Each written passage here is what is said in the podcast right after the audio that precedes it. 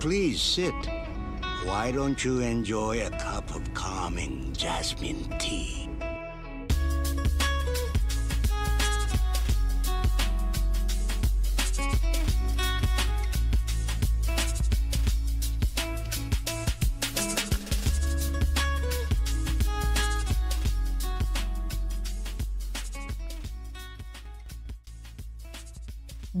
Dia, boa tarde, boa noite, meus filhotes e minhas filhotas de todo este Brasil. Sejam bem-vindos ao meu, ao seu, ao nosso cantinho. Aqui quem fala é a Tilap Espiritual e com ele, nosso queridíssimo soberano, o rei de Bora Bora. Salve, salve, meus súditos! Aqui quem vos fala é o Rei de Bora Bora. Eu sou a maior dobradora de terra do mundo e jamais se esqueçam disso. Olha aí, rapaz, e com ele, sempre ele, nosso queridíssimo amigo Zartel. Fala, Zartel!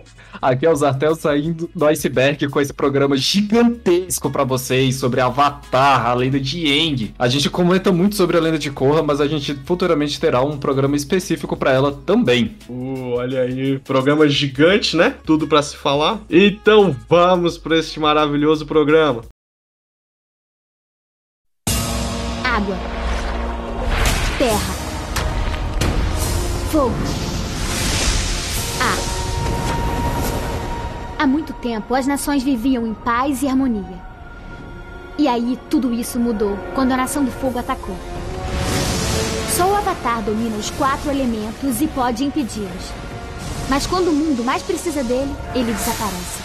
Cem anos se passaram e meu irmão e eu descobrimos o novo Avatar, um garoto dominador de ar. Embora sua habilidade com o ar seja ótima, ele tem muito que aprender antes que possa dizer eu sou Aang. Mas eu acredito que o Aang possa salvar o mundo. Avatar, a lenda de Aang.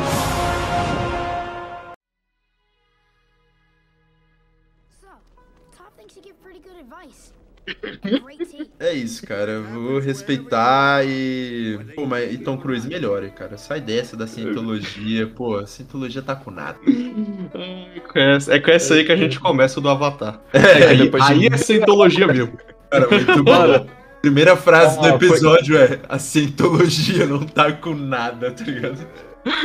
Caralho, o pior que foi a mesma coisa do Adam Sandler. Pra você ter ideia, eu apaguei 20 minutos da gente falando sobre John Cena. watch out, watch out! Mano, eu gosto muito de John Cena, caralho. Deu pra perceber. ai, ai. Então bora lá. Cara lá. Eu acho que, assim, antes da gente começar de novo, mas é, tem a ver com o assunto dessa vez. Caralho. É, eu quero entender, velho, como é que é a Paramount, porque a Paramount que é dona da Nickelodeon, eu acho. Deixa eu... Eu Caralho. posso conferir. Posso conferir. Olha, olha a fake news aí, olha a fake news. Olha a fake news aí chegando, galera. Não, é porque todos, pelo que eu sei, né? Beleza. É uma empresa de entretenimento, constitui um negócio, faz o quem? É, Paramount, é a Paramount mesmo. Paramount Media Network. Pera, pera, pera. É, Rapidão, então tem Hum. tipo três empresas de entretenimento no mundo? A Warner, a Paramount e a. Não, e a Paramount não é da Amazon? É, é. Puta É que isso aí. pariu, irmão. Desculpa, foi mal. Só tava ficando deprimido Mas- com o mas- capitalismo aqui. Pode continuar. Tu acha que o Jeff Bezos ele é rico? Você acha que ele é bilionário à toa? Você acha que um Não, dia eu- ele acordou e. "Ah, eu acho que eu vou ser bilionário. quer Não, saber?" porra, mas eu queria, sei lá, velho, que pelo menos, sei lá, alguém, uma pessoa diferente fosse dona de alguma coisa, sacou? Tipo assim, quatro caras numa sala que se eles decidirem, sei lá, foda-se, vamos fechar os negócios. Acabou o mundo. Acabou o Não, não, mundo, não, é isso aí. o, não deu pra trás, não comprou o Twitter. É, tem isso, pô. O Twitter pelo menos vai sobrar. É só todo o resto vai cair. Ah, mas eu, tipo Aí, assim, é que a quando eu gente tô- vai reclamar? Vai. que eu tava falando. Cara, me surpreende como é que alguma coisa dá certo na Nickelodeon, porque todos os programas que eu já pesquisei, assim, dos que eu gostava, ou sofreram vários cancelamentos durante sua produção, ou sofreram grande abuso da, da- do produtor, né? Do, do produtor, não, do. Quer dizer, se bem que é o produtor executivo, né? Quem dá o dinheiro e não trabalha em nada. Do produtor executivo. Ou, tipo assim, tiveram claros, claras desenvolturas de abuso dentro é, dentro da produção da série. É, eu não consigo entender como é que essa porra existe até hoje, porque a, a Nickelodeon, tipo assim, ela, claro, ela sobrevive, sobreviveu por muito tempo, né, com séries infantis. Ela tem produções muito boas de, de animação que são que tem marcas até hoje, como Bob Esponja, infelizmente Padrinhos Mágicos, é, o próprio Avatar, o Avatar é gigante lá fora até hoje, e ele também é uma das séries que sofreu com isso de por exemplo, durante a temporada dele, ele ser cancelado. Não, acho que o Eng não, mas o Korra sofreu. Dele ser Uhum. cancelado, a, a, a, tipo assim, ele tem um hype tão grande deles falar: não, toma aqui o direito de você fazer mais uma temporada, mas agora você tem menos dinheiro e menos conteúdo. Mesmo essa porra rendendo milhões pra gente em, em marketing, em produto. Mano, eu não consigo entender. A Nickelodeon, tipo, é surpreendente dela existir até hoje com isso, velho. Cara, é, é- é porque, na minha visão, a, Ni- a Nickelodeon, ela, ela foi um canal muito promissor nos anos 90. Assim, eles mandaram muito bem. Muito, muito, muito, muito. Cara, você pega as séries tipo. É, Kenny Kell, tá ligado? Você pega os desenhos, Mundo Moderno de Roku, é, A Monstro, os Rei Arnold como um todo, e aí eu acho que aí nessa conta, cara, eu não colocaria só a Nickelodeon. O que eu tava querendo falar da- da- do caso da Nick é Hum. porque, por exemplo, o próprios Padrinhos Mágicos, os Padrinhos Mágicos, ele foi cancelado cinco vezes durante todo o. pro- E a gente pensava, não, Padrinhos Mágicos é sucesso, fica lançando essa merda a roda. E, e o- isso é uma declaração do próprio criador do Padrinhos Mágicos, que ele tem um canal no YouTube e ele, e ele contando a história de como é que foi ele dentro da Nickelodeon. O Avatar Lenda de Korra sofreu esse problema. O Avatar normal, ele teve um, um tempo muito curto de produção. Por exemplo, a Disney, ela tem um cuidado muito maior com as suas anim- animações. Um exemplo grandíssimo desse é Gravity Falls. Gravity Falls foram quase 5 anos pra duas temporadas. Avatar tem 120 episódios, o primeiro. Não, quer dizer, 90 episódios o primeiro. E, porra, foram só 3 anos. 3 anos de produção. É, é extremamente curto. É, tanto Pensando o- bem, né? Tanto que você vê o esmero da animação, né? Tipo, eu tava revendo. Todo ano eu faço a minha. é, eu reassisto Avatar todo ano, assim. Tipo, cara, sério, religiosamente. Avatar, The Office Seinfeld. Eu revejo todo ano, assim. São coisas que eu gosto muito.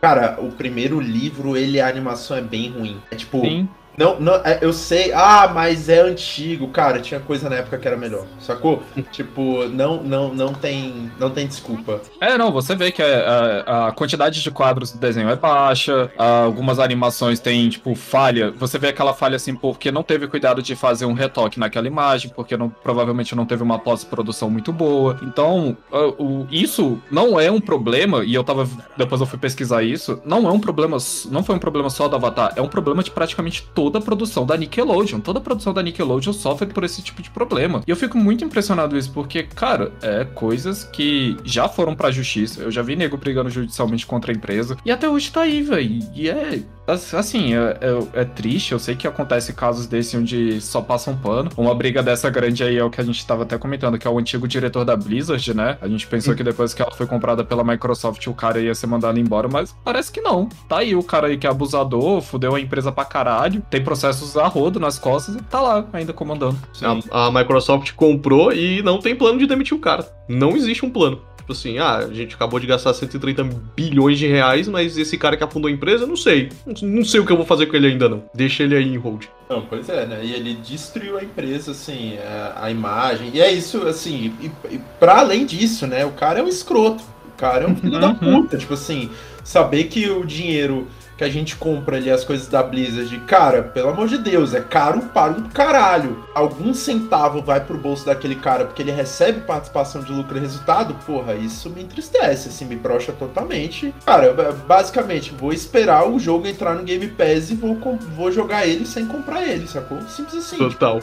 Não vou dar um real, não vou comprar DLC e foda-se, assim. Uhum. Eu sinto exatamente isso com todos os produtos da Blizzard. Cara, e, e- sobre esse mal feito, eu tava pesquisando aqui desenhos mais ou menos da mesma época. Cara, eu acho que todo mundo assistiu um dos melhores desenhos, eu acho que é da Cartoon, que é Meu Amigo na Escola é um Macaco. Oh, muito bom. Porra, olha esse plot, o amigo do garoto na escola dele é um macaco, tá ligado? Ele foi matriculado numa escola errada, era uma escola pra animais e o amigo dele é um macaco. Cara, quem não queria isso, né? O Meu amigo do ensino médio são um macaco. Porra, caralho, eu e ele fumando escondido, cacete. Mas. Não, e- O rei leva muito longe a parada, né? Porra, caralho, mano. Cara, eu, eu sou que nem o Azagal.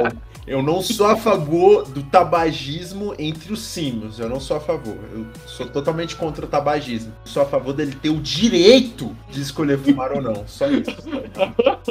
Eu não vou lá enfiar um cigarro na boca dele, mas se eu deixar aqui na mesa e ele vier, É, eu não vou fazer nada o Azaghal falando, cara, eu não vou invadir um zoológico com uma carteira de Marlboro e um isqueiro e jogar nele e falar, vai, se diverte, tá ligado? Mas assim, se ele quiser, ele pode ter o direito. Cara, que fala. Mas, cara, é um desenho de 2003. Sim. Compara a qualidade com o primeiro livro de Avatar. Não, e, e você pega também, por exemplo, um outro que nem aqui no Brasil nem fez tanto hype, que foi Johnny Test. Johnny Test, ele foi ser, ele foi tipo finalizar em 2014 e ele começou na mesma época. Total. Total, pensa. total. É, é três, é três espinhas demais, se eu não me engano, também não é Nick. E é muito bom também a qualidade de animação. E é, sei lá, acho que três espinhas demais é fim dos anos 90, sacou? Tipo, eu acho que não é nem anos 2000. Uhum. Cara, eu fiquei assustadaço que eu tava vendo uma. 2001. Um, 2001? Aham, Eu desculpa. tava vendo um vídeo no YouTube sobre todos os desenhos que já passaram em todas as emissoras. Alguém com muito tempo livre fez a lista completa de todos os desenhos que passaram. E tipo assim, cara, eu fiquei abismado que eu acho que de- desde que a gente nasceu até, sei lá, tipo 2000, brother, a gente só via desenho dos anos 30, 40, 60 e 80. A gente não via desenho da nossa época, cara. Eu fiquei assustadaço. Não, tota- cara, eu tenho. Acho que eu já comentei aqui. Eu tenho essa teoria de que, pô, pô, eu não sei vocês, mas é que nem eu tava comentando sobre, pô, vou assistir Top Gun hoje, sacou? Eu tenho uma. no- eu, eu nasci em 95. Então essa nostalgia que eu sinto dos anos 80 é descabida. Eu não vivi isso, cara. Sacou? Eu vi- na verdade, eu passo, passaram-se cinco anos desde o fim da década até eu nascer, até eu tomar consciência de mim, foi, sei lá, em 2001. O primeiro acontecimento relevante que eu lembro da minha vida, assim, de mídia, foi o ataque das Torres Gêmeas. É, A, primeira memória que eu tenho é essa, sacou? E a Copa do Mundo e tal, de 2002. Mas antes disso, assim, eu não lembro de muita coisa. Mas ter consumido TV aberta e a TV aberta tem influenciado meus gostos. Como eu vi muito MTV por causa da minha irmã, e tem isso, minha irmã é dos anos 80 e ela me ajudou a me formar culturalmente. Cara, meus gostos de mídia são dos anos 80, sacou? Então quando eu vejo isso, tipo, pô, vejo alguém falando de Rambo, Stallone Cobra, Rock, é, Exterminador do Futuro. Eu me. me é, cara, são coisas que me pegam muito mais do que coisas propriamente dos anos 90 e início dos anos 2000, sabe? Que eu vejo os americanos falando de coisas dos in- do início dos anos 2000, algumas gerações mais novas falando, eu, eu, eu simplesmente não me. Sabe, por exemplo, Mulan. Esses Uhum. filmes da Disney dessa época foi uma coisa que eu não criei conexão, eu não vi. Então, pô, passei muitos anos da minha vida, fui ver, sei lá, ano passado, o Rei Leão. Mulan, caralho, é, tipo, pô, eu vejo, eu gosto, mas eu fui ver depois de velho, entende? Então, esses produtos Uhum. culturais do fim dos anos 90 e início dos anos 2000, eu não consumi, eu não entendo. Pô, meus amigos falam de Hércules, a animação, eu fui ver depois de velho. Eu gostei muito, mas não criou conexão. Agora vai falar de Thundercats perto de mim. Puta que pariu, lá é o gato guerreiro e foda-se, entendeu? Oh, meu Deus. Daqui a pouco o cara vai falar de Changeman. Porra, Changeman é muito bom. Mano, Changeman é muito tosco. Lion Man. Ah, Lion é bom, é. Com a, a mochila de pólvora mágica, ele se transforma, sabe? Tipo, a dádiva dos ninjas. Ninjas. A dádiva dos ninjas. É muito bom, cara. Meu Deus do céu. É, caralho, velho. Isso Mas, tudo pra falar que ali que as produções dela são uma bosta. E como é que sai tanta coisa boa, né, cara? Exato. Como é possível? Cara, eu, eu, tenho, eu tenho uma teoria, e essa é uma teoria, acho que aí, Pedro, acho que principalmente o Pedro vai manjar mais disso, assim, que ele acompanha mais. Desde, desde que a gente é moleque, tu, Pedro, sempre foi o que mais acompanhou as coisas da Nick mais de perto, assim. Hum. A, a minha teoria é que eles devem fazer uns bagulho. Tipo assim, eles devem pegar uns fudido. Tipo assim, ah, você é estudante de cinema? Vem cá. Vem. O senhor cá, "Ei, vem cá, te dá uma balinha. Vem cá, te dá uma balinha. Vem, vem cá, criança. E aí eles, pô, fazem um trato miserável, sabe? Ou seja nosso escravo aqui joga ping-pong nessa mesa e bebe cerveja aí da Freezer, sabe? Empresa moderna. Cara, eu acho que eu vou te falar que, assim, pelo, pelo que eu conheci da, de algumas histórias podres dele, é pior, né? Que é um Nossa. estudante. Não é um estudante qualquer de cinema. É verdade, é, é o cara que queria conhecer esse estudante de cinema menor de 18 anos. Saquei, saquei. Porque, cara, é, cara. é isso, eles têm ideias muito diferentes, assim. Ele- Eles fazem muito do mesmo também, tipo, os 101, sabe? Tipo assim, eles. Uhum. Quando fala de série Teen, na minha opinião, eles passaram anos fazendo muito do mesmo. Mas, é, cara, é tudo do mesmo cara. ah, pode crer, pode crer. É o, é o mesmo abusador, então. É, É. é esse cara mesmo, é esse cara mesmo que você tá pensando. Mas, tipo, em desenho, cara, eles fazem coisas muito diferentes, assim. Você pega os desenhos, cara, Hogwarts. Nossa, era muito Sabe, bom, tipo velho. assim, a- a- aquele, aquele spin-off do Hogwarts, acho que é Stonehenge, é da Uhum. família, da menininha que, pô, tá vendo? Sempre tem um macaco aí, tem um amigo que é um macaco. e aí, tipo, cara, sabe, é, são uns plots muito diferentes que partem de premissas muito diferentes, cara. A vaca e o frango, sabe? Pô, e se uma vaca e um frango fossem irmão? Tipo, Rei Arnold, sabe? Porra, Rei Arnold pra mim é o Seinfeld dos desenhos. É o desenho sobre nada. É só sobre um moleque vivendo a vida dele, entende? Então, tipo. Mas a, a Vaca e o Frango era da Cartoon. Só pra Ah, é. Não, é, é a vida moderna de Roku, né? Que tem um vacão. É. É, esse é o da. Moderna de Roku. E, e tá vendo, tipo, cara, e, e- e ao mesmo tempo são as temáticas super adultas. Cara, você vê a, vi- a vida moderna de Roku, é tipo isso, é sobre a vida adulta de um cara, entendeu? Que o amigo dele é um sem noção, que é o vacão, sabe? Uhum. Então tem, uns- tem coisas muito diferentes, assim, muito diferentes. Pô, Castor, o- Castores Pirados é cartoon, é, é cartoon, né? É Cartoon. É cartoon. É, Eu acho que da Nick, um que, um que a galera conhece é o Rocket Power. Rocket Power é, é Nick. Nossa, caralho.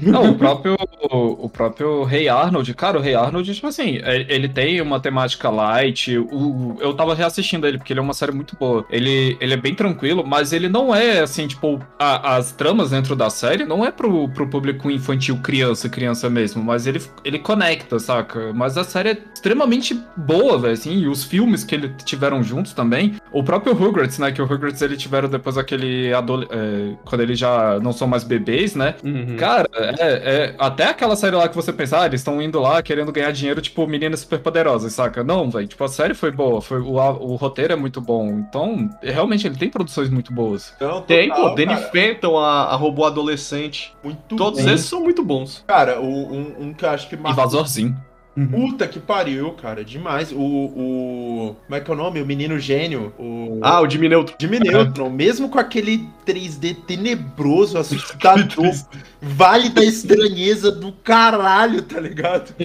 Mano, era maravilhoso. As piadas eram muito boas. E o filme foi muito doido. Aham, o Isso filme foi muito né? bom. Eles sempre lançavam filmes dos desenhos. Uhum. Sim.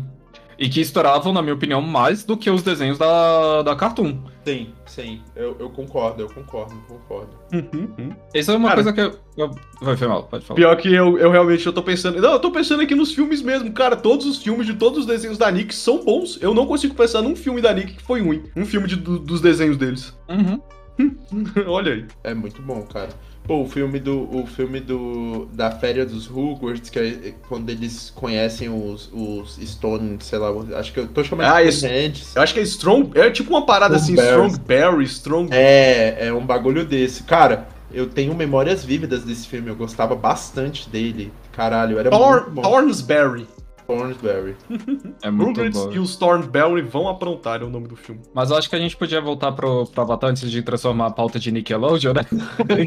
que a gente já se desviou. Cara, pior que, querendo ou não, a pauta do Avatar envolve muito Nickelodeon, principalmente o Korra, que caralho, todos os problemas de produção que eles tiveram envolvem a Nickelodeon nos seus piores momentos. Mas o Corra a gente decidiu sempre fazer um programa à parte. Então a Aham. gente pode Não, esse vai ser-. Esse vai ser meia hora só tascando o dedo na. na Mano. irmão do céu. Cara, o, o Lucas, tu me mandou aquele vídeo, eu vi o começo dele, que ele conta em ordem cronológica, né? O universo Avatar.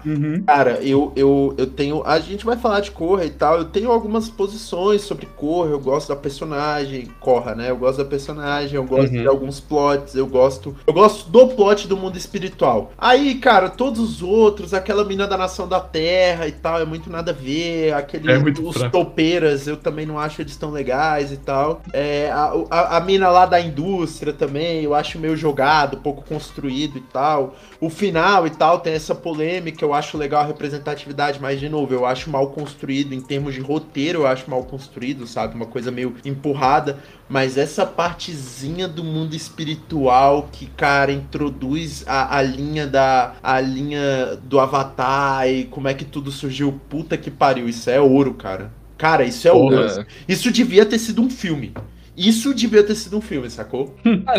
Assim, ó, antes, antes de comentar, né, a gente tinha que falar, né, assim, existe um mundo de Avatar que, e a parte mais engraçada, está chegando no Brasil só agora. Caríssimo, Uhum. né, os livros dele, mas tá chegando só agora. Que, é, que nem a gente falou lá da Kyoshi. Mano, a Kyoshi tem dois quadrinhos, assim, gigantes, que é, a, a lapa do quadrinho é grande, assim, mano, se tu tacar aquilo numa pessoa, é, é em coma, a pessoa entra em coma na hora. Tu Só que já não viu, tem Rei, os quadrinhos do Avatar? da Avatar Kyoshi. Não, não Eu vi, cara. Não vi. Oxe, bota aí no Google agora, Avatar a Lenda de Aang. Só clica na, na aba de livros. Meu irmão, eles têm mais de 42. Cara, assim, é, eles têm muita, muita, muito material fora da tela do que a gente conhece aqui no Brasil. Total. Infelizmente, muito dele não é trazido pra cá, né? Tipo, a gente também tinha esse problema na Disney, né? Mas a Disney começou primeiro a trazer essas coisas. É, e e o, esse cara, né, desse canal, que ele é histórias, histórias completas, né? Alguma coisa assim, assim. Hora da história. quem- Não, histó- o nome do canal é História Completa, velho. Eu acho que esse é o nome do vídeo.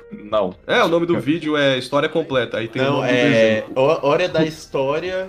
É, Hora da História é o nome do canal. É. Uhum. É, conversa que eu tô até aqui no Discord deles. É, assim, um dia eu queria até gravar com eles, gostei da- das 10 pessoas que escutam a gente, porque é, vai lá ver, é um canal extremamente nostálgico, explica tudo realmente de coisa que gente... Mano, eu fui assistir o deles que ele, que ele lançou essa semana, que é do My Little Pony. Eu falei, mano, caralho, tem história pra caralho na merda do desenho, velho. E é tipo uma história boa, não é, não uma história ruim. Eu, eu- deve ter um engodo, porque são nove temporadas, né? Deve ter, tipo, muita coisa assim que você, ai, passa esse episódio, que é só coisa infantil, mas tem uma história de- dentro do negócio. E o, o, o do Avatar tem um universo extremamente grande. O do Korra, eu concordo contigo, eles têm um problema muito grande de roteiro, que eu acho que é, se a gente fosse escalar uma história, né, até a gente chegar a esse problema espiritual, eu acho que ele ficaria legal se ele fosse a última temporada do Avatar Korra. Não fosse, tipo, a segunda. Pra mim, acho que ter jogado na segunda ficou muito ruim. Cara, eu acho que ficou na segunda justamente por causa dos problemas de produção. Eu acho, Eu acho que eles o cara já que eles iam ser cancelados, eu acho que foi isso. ele já quis jogar a melhor parte logo no começo, porque, cara, a primeira temporada ela é perfeita. Cara, ela é perfeitinha, redondinha do começo ao fim, todas as interações são boas, todos os personagens são bem apresentados e a trama fica legal. Assim, a segunda. perfeita não, porque eu acho que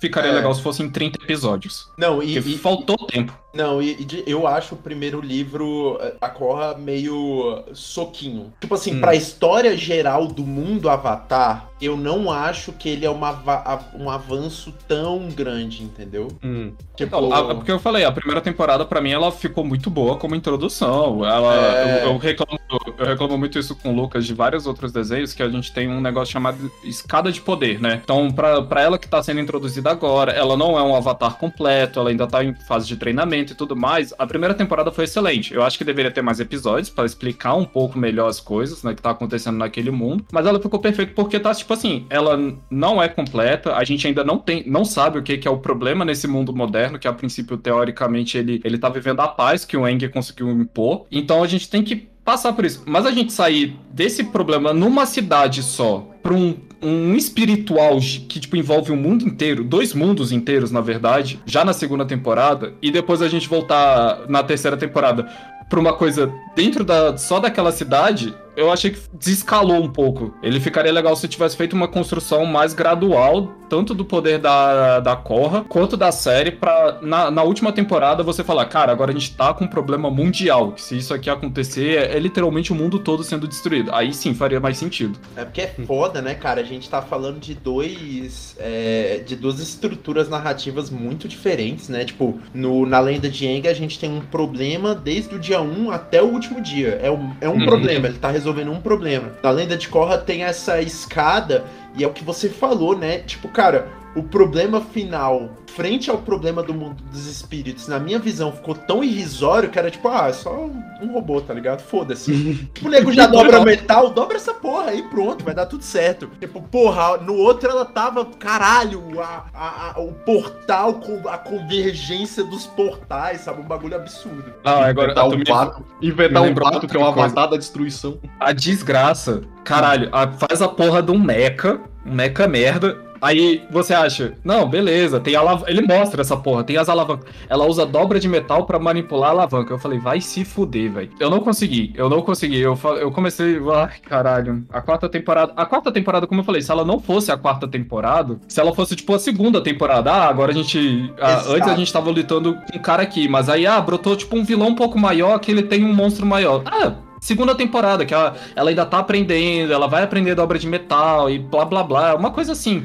Não, tranquilo. Mano, é porque, na minha opinião, a, a, a quarta temporada ela é quase um what if da, da, da lenda de Aang. E se o Aang não tivesse se congelado, entendeu? E se no momento do início da guerra tivesse um avatar ali? Uhum. Tipo, pra mim ficou parecendo isso, entendeu? Ah, o avatar ia resolver tudo em 20 minutos e pronto, não ia ter essa merda de 100 anos, entendeu? Porque, cara, não faz sentido. Aquele mecha pisou lá, eu sou o avatar, eu vou empalar esse filho da puta com uma estaca gigante, entendeu? Foda-se. Tipo, mano, ela é o avatar, sabe? Eu, eu também sou muito. É, é esse quarto livro, aquela. Vi... Cara, é bizarro, né? Era pra gente estar falando da lenda de Yang. A gente tá aqui discutindo.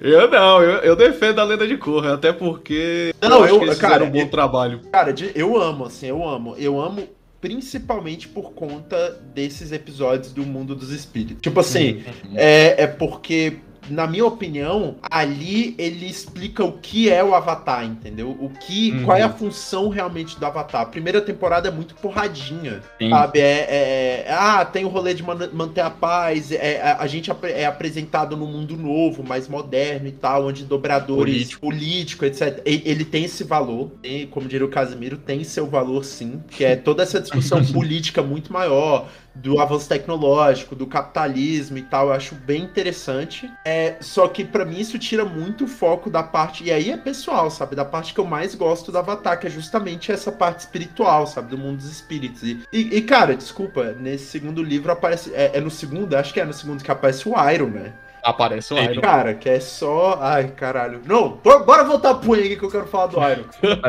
Só, só fazer um ponto aqui. É, o, eu, pior que ah, quando a gente Hum. propôs a pauta, né? Vocês proporam a pauta pra mim, porque dentro daqueles 20 minutos de John Cena do último programa que a gente gravou, Watch out, watch out! tava o Avatar, tava o Avatar no meio. E eu não tinha assistido Corra até esse momento. E eu, aí eu. Tinha- Teve um domingo que eu tava de ressaca aí, eu não tava querendo fazer nada, então eu falei, ah, vou, vou começar a assistir. Cara, eu, eu assisti as quatro temporadas em três dias. Eu comi a série. E só que eu chegava, o Tilapia sabe disso, eu chegava todo dia reclamando. Eu reclamava pra caralho, ah, isso aqui me irrita, ah, isso aqui. E, mano, mas eu consumi que nem um animal. Eu tava maratonando do jeito que o Netflix ensinou a gente fazer.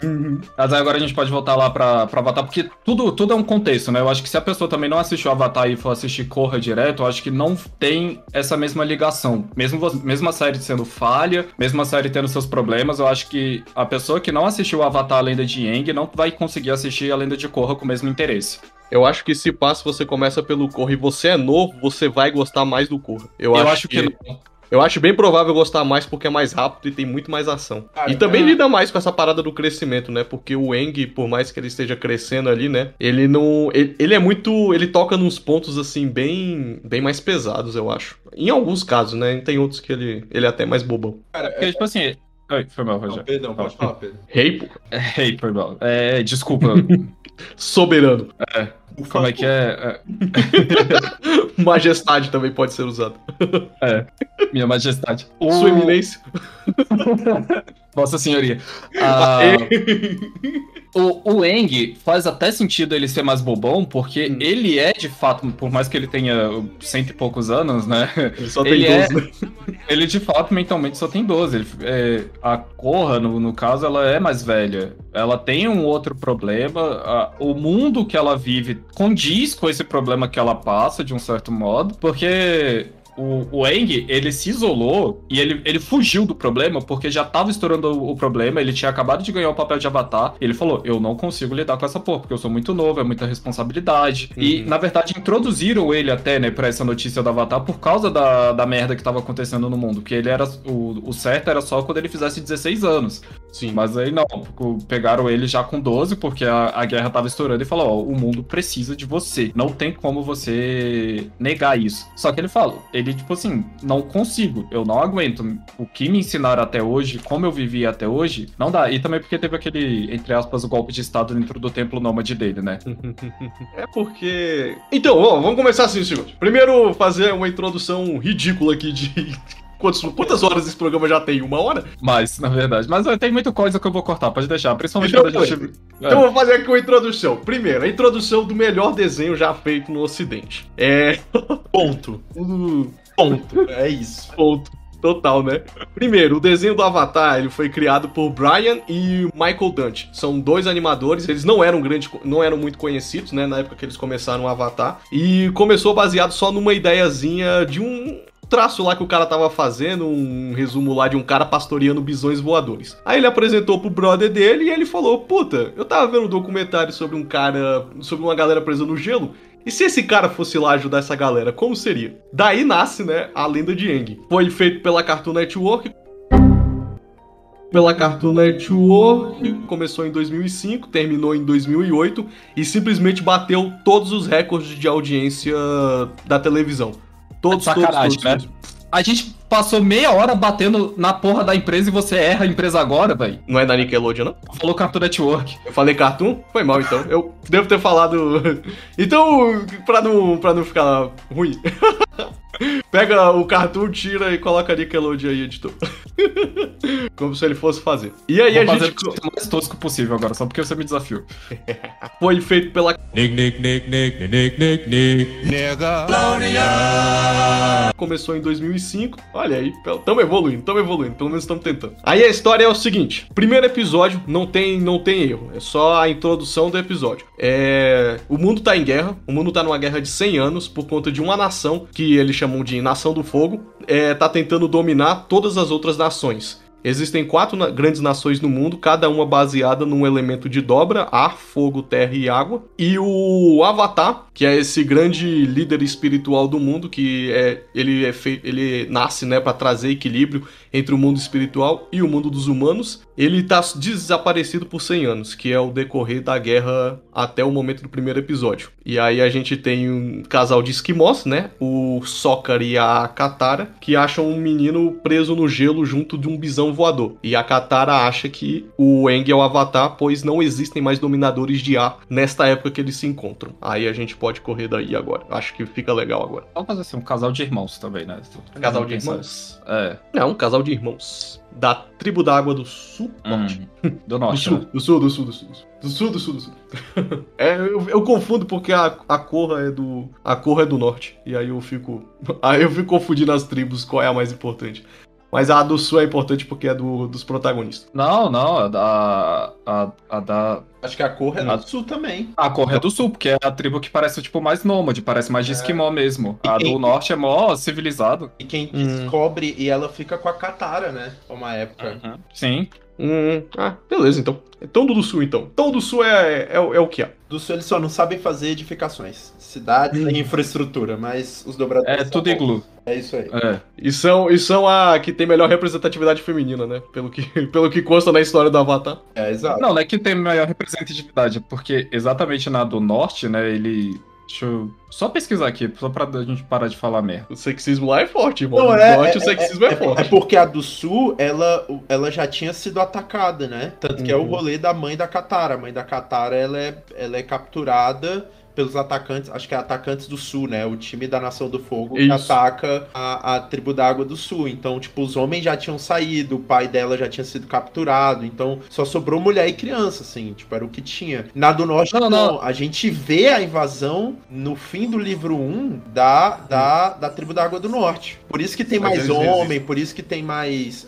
Não, não, mas é, o que eu queria comentar é, né, não é só isso, né? A parte da representatividade feminina na do sul, você, é, corrigindo, a do- realmente a, do- a do sul é onde começa a história. A, a do sul ser, porque isso é um ponto legal também que o Avatar trata. Na Hum. tribo da Água do Norte, eles são é uma sociedade é, extremamente machista, no caso, porque mulher não pode fazer dobra de água, a não ser pra cura. Então, ah, tanto é que tem aquela história do colar da, da avó da Katara, que era exatamente a mulher que queria ser uma dobradora de água pra ser, tipo, da, da- das mais fortes, não só ser uma healer, né, da, da tribo. Ela era da Uhum. tribo da, da Água do Norte. E ela confronta esse cara, que é o mestre que ela tá buscando pra treinar ela no plot da história, na primeira temporada, que é o melhor dobrador de água do mundo. É o Paco. E ele, né, tipo, ela passa por esse problema, ele, ele, eles têm um romance, né, na época, na juventude dos dois, só que ele continua mantendo esse, essa ideologia machista. Ela fala, você é uma mulher, você não vai ser dobradora de água, e ela, por, por sinal, era melhor do que ele. Só que ela fala, velho, não vai rolar. E ela foi pra...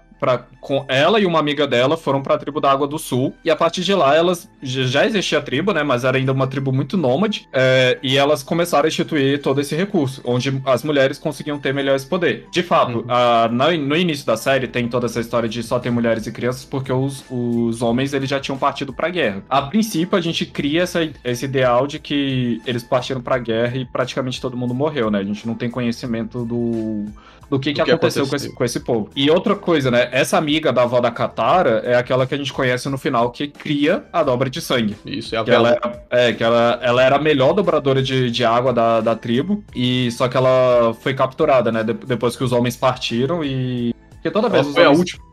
A última Ela- a ser capturada. Sim, depois que muita gente morreu, tipo, muita gente morreu mesmo. A tribo da fogo é um bando de filha da puta. Nossa, uma nação que controla fogo que é muito violenta com outras nações. Acho que nunca vi, né?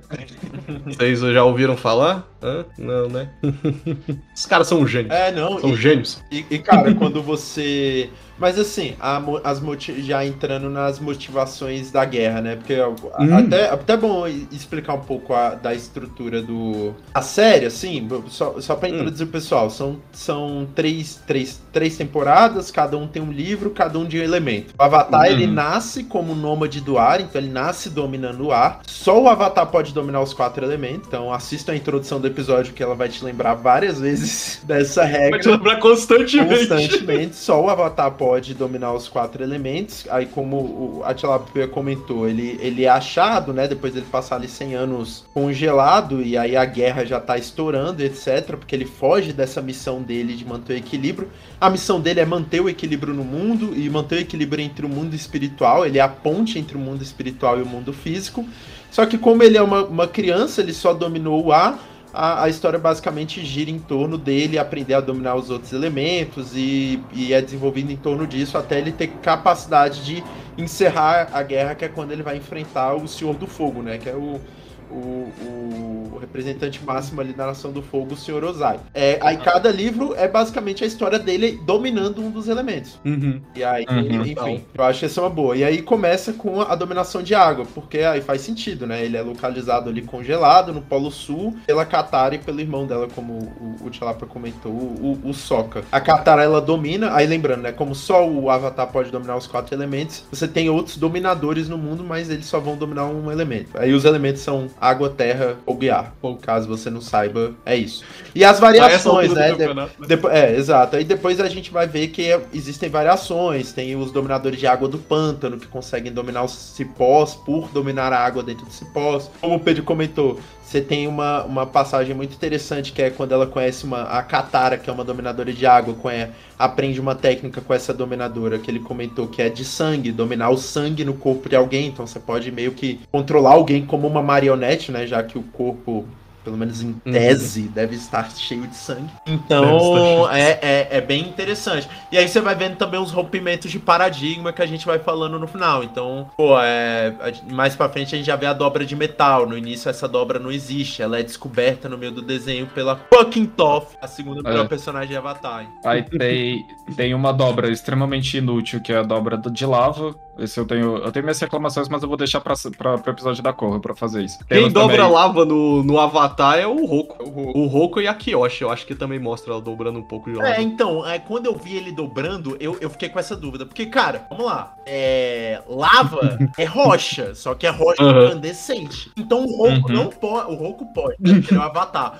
Mas um dominador de fogo não dobra lava, certo? Assim, Aham. a gente passa- É, eu entendi que um dobrador Muito de fogo não a- dobra lava. porra de um dobrador de terra. É, assim, mas isso deixa, deixa a gente reclamar disso lá no, na Lenda de Cor, porque tem muitos problemas lá. É, e outro também que é introduzido no, no Avatar e, e poucos dobradores de fogo conseguem, e pra mim depois fez um certo sentido do porquê dobradores de fogo fazem isso, é o, o de raio. Que é uma manipular o raio. E, e é legal porque eu, eu- é uma coisa que eu acho muito foda em Avatar. E aí volta um pouco naquela discussão do ah, por onde eu começo? Será que é de boa a pessoa começar assistindo pela lenda de Korra ou não? Eu prefiro que assista. Eu gosto da ideia de começar pela lenda de Aang, porque a lenda de Aang tá te introduzindo naquele universo. Ele Hum, tá é te bem apres- didático. é, exato, ele tá te apresentando. Só que a, a, a conexão é. Cara, eu, eu, eu acho que é todas essas influências orientais na construção do roteiro, do confucionismo, do shintoísmo, enriquecem Taoísmo. do taoísmo enriquecem muito assim o jeito que a história é contada. Porque é isso, você vê sempre tem um momento em que ele vai explicar, cara, por, por que a personalidade de um dobrador de rocha, de terra é como é? Por que, que a personalidade de um dobrador de ar é como é? Por que, que eles se movimentam daquela forma? Pô, qual foi o animal que ensinou o humano a fazer aquela dobra? E qual é a conexão dele?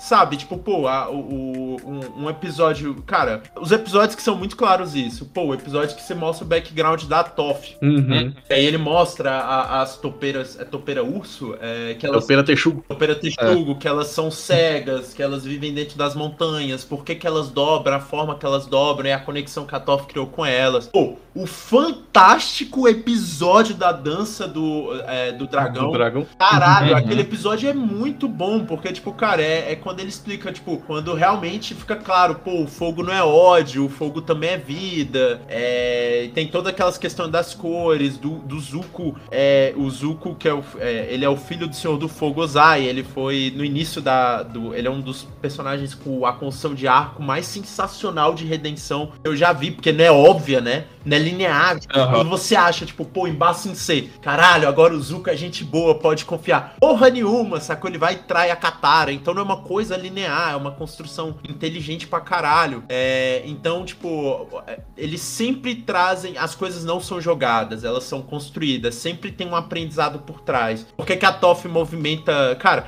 uma coisa que eu acho muito doido, o jeito que a, to a Toff ela é uma dominadora de terra, mas a forma como ela se mexe não lembra um dominador de terra. Eu não sei se vocês notam, tipo assim, o. o, o, o- quando, quando ela. Quando o, o rei. Não rei. Acho que é é um general da Terra vai forçar o Eng a entrar no estado Avatar e eles começam a atacar o Eng. E a dobra, Uhum. ela é toda violenta, sabe? Ela pisa, joga. A, a Toff, ela, ela é cega e ela enxerga tocando o chão. Então ela dança, ela arrasta o pé na terra. Ela sempre tem que estar enxergando. Então é infinitamente mais gra- gracioso o jeito que ela dobra a terra do que todos os outros dominadores de terra. E assim por diante, sabe? Você vê a personagem. Gente, o Zuko, você vê a, a mudança da personalidade do Zuko pela forma como ele muda a dobra dele. Tipo assim, não é mais aquela coisa. Ele não fica dando soco, chute, disparando bola de fogo, bola de fogo, sabe? Bola de fogo. É, é, é fluido, sabe? Ele, ele faz ele passa a fazer movimentos mais longos, menos violentos, assim. E aí faz o contraponto a quem? A irmã dele. Quando ele vai lutar a luta final com a irmã dele, que é, cara, que é. é, eu não sei se pode falar de interpretação num desenho animado, assim, sabe? Tipo, Hum. eles conseguiram fazer você acreditar que a mulher fica louca. E pela dobra dela, pela forma como ela fala, pela forma como ela se mexe, você acredita. Então, tipo, Não, É, e, o, não. e o legal, assim, e, e quem traz toda essa sabedoria eu acho maravilhoso, é porque todos esse, essas, esse jeito de você fazer a dobra, é porque, primeiro, assim, ele introduz a gente, ele mostra que existem quatro animais que eles é, Os são dobradores originais. Os obra... teori- É, na teoria são os obradores originais que eles estão ligados inteiramente com esses elementos. Que o, o primeiro é o bisão voador, que ele praticamente foi extinto, né? Só sobrou o APA. Uhum. É, a gente tem. o Apa depois tem filho como, né? Eu É, também não sei, mas É, muito estranho, pergunta. Fica, fica a questão, porque ele tem pelo, ele pode ser um, como é que é o nome? Um, aquele bicho lá que tem pelo e bota ovo. Ah, mas É, ornitorrinco, tipo, ornitorrinco. ele é tipo um. É. Desculpa, só fica aqui a, a questão. Não, não, eu fiquei exatamente na mesma dúvida. Mas.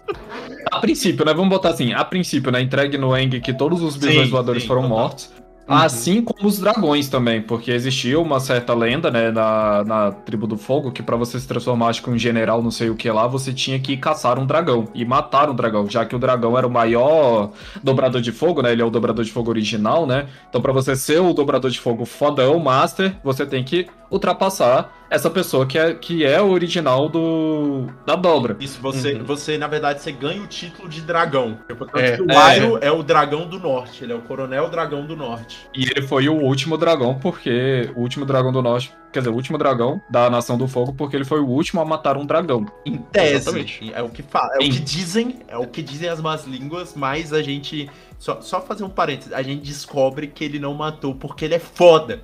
Caralho, eu amo Porque ele é foda. Não, Então, aí, trazendo já esse ponto. Ele, aí ele, ao mesmo tempo, né, tem quando ele começa essa parte da introdução do raio, que isso é lá pra, pra, pra metade, né, da, Uhum. do primeiro livro, que é quando introduz a irmã dele, que o Zuko tem um. Ele, ele criou um bloqueio mental sobre alguma, alguns avanços da dobra do fogo, exatamente porque o, o Eng passa por isso também, né? Porque pra você conseguir fazer uma dobra perfeita, você precisa ter esse equilíbrio interno e espiritual. Que no, no- na lenda de Eng, ele traz esse. Que eles, eles falam, né? Do. Que o Avatar é o equilíbrio entre o mundo espiritual e o mundo humano. Uhum. Mas a gente não tem muito esse contato com o mundo do espírito. Acho que a única vez que aparece isso e, e ficou na minha opinião, assim, eu reassisti, mas ainda é muito por alto, não fala muita coisa, é quando a gente tá lá na tribo da nação do, da Água do Norte. E não, eles cara, mostram Tem outras passagens. os peixe coi.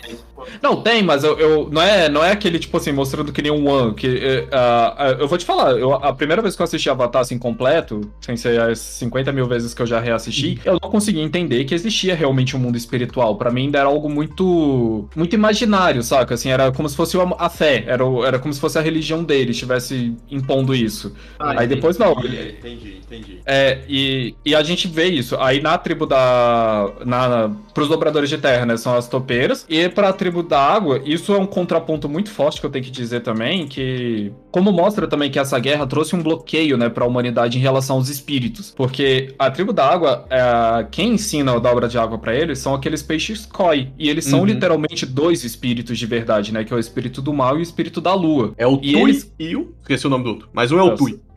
Tá. É, e eles são dois espíritos mesmo, né? Eles não são, tipo, animais do nosso mundo. Eles são animais que vieram de outro mundo pra cá e eles decidiram ficar aqui, porque. Porque quiser. Tem certos espíritos que gostam, né, de ter esse relacionamento com os humanos. Aham.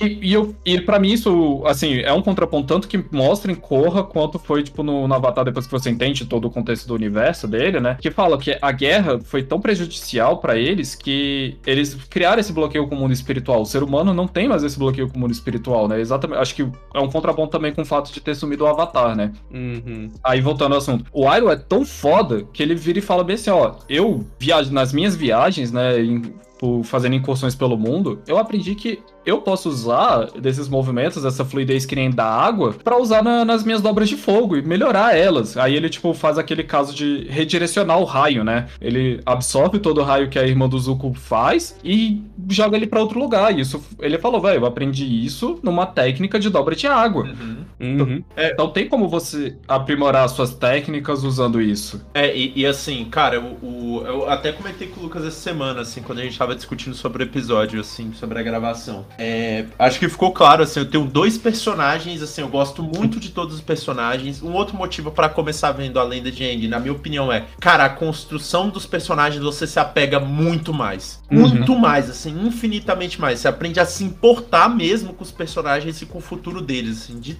todos, de todos.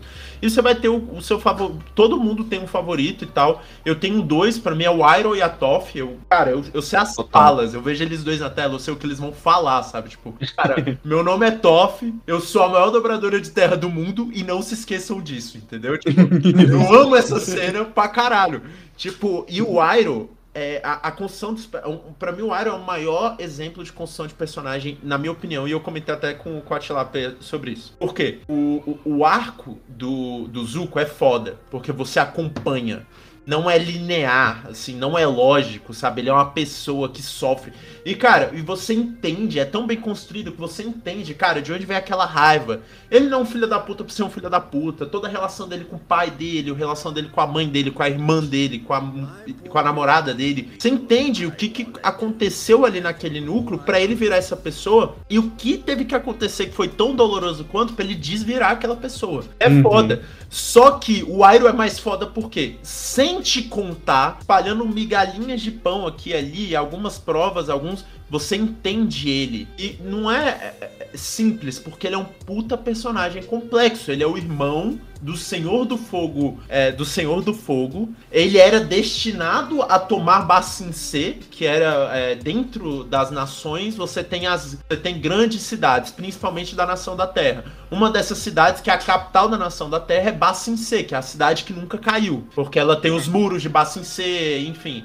É, grande parte do livro da Terra, se eu não me engano, se passa em Bassin C. E, cara, são grupos de episódios incríveis, assim, são incríveis. A Uhum. cidade é foda, as tramas que acontecem em Bassin C são foda. É, a estrutura dos, porra, aquele Tales of Bassin C, aquele episódio é genial, cara. É, é genial. e tanto que ele conta muito da história do Iroh. Porque, cara, lá no início, lá atrás, você vê. Como é que é? É a Azula, né? Você vê a Azula fazendo um comentário no dia que o Iroh não consegue tomar Bassin C, porque o filho Uhum. dele morreu. E aí você já Uhum. entende o que, que aconteceu. Por que, que ele tem um apego tão forte ao Zuko? E aí no Tales of. Ele vai retomar, retornar isso muitos livros na frente. Você vai ver no Tales of Bassin C, é, ele cantando uma música pra uma criança e no final acendendo uma vela. Pra, sabe, você começa a juntar caralho. Tipo, ele era um puta general, ele era muito parecido com o Senhor do Fogo Ozai, porque, é, é, afinal de contas, eles eram filhos do Senhor do Fogo original, do cara que começou a guerra mesmo, né? É, ele era o cara que ia tomar Bassin C, só que você se toca que, tipo, cara, não, assim, tipo, é, é, aconteceu alguma coisa na vida dele que mudou ele,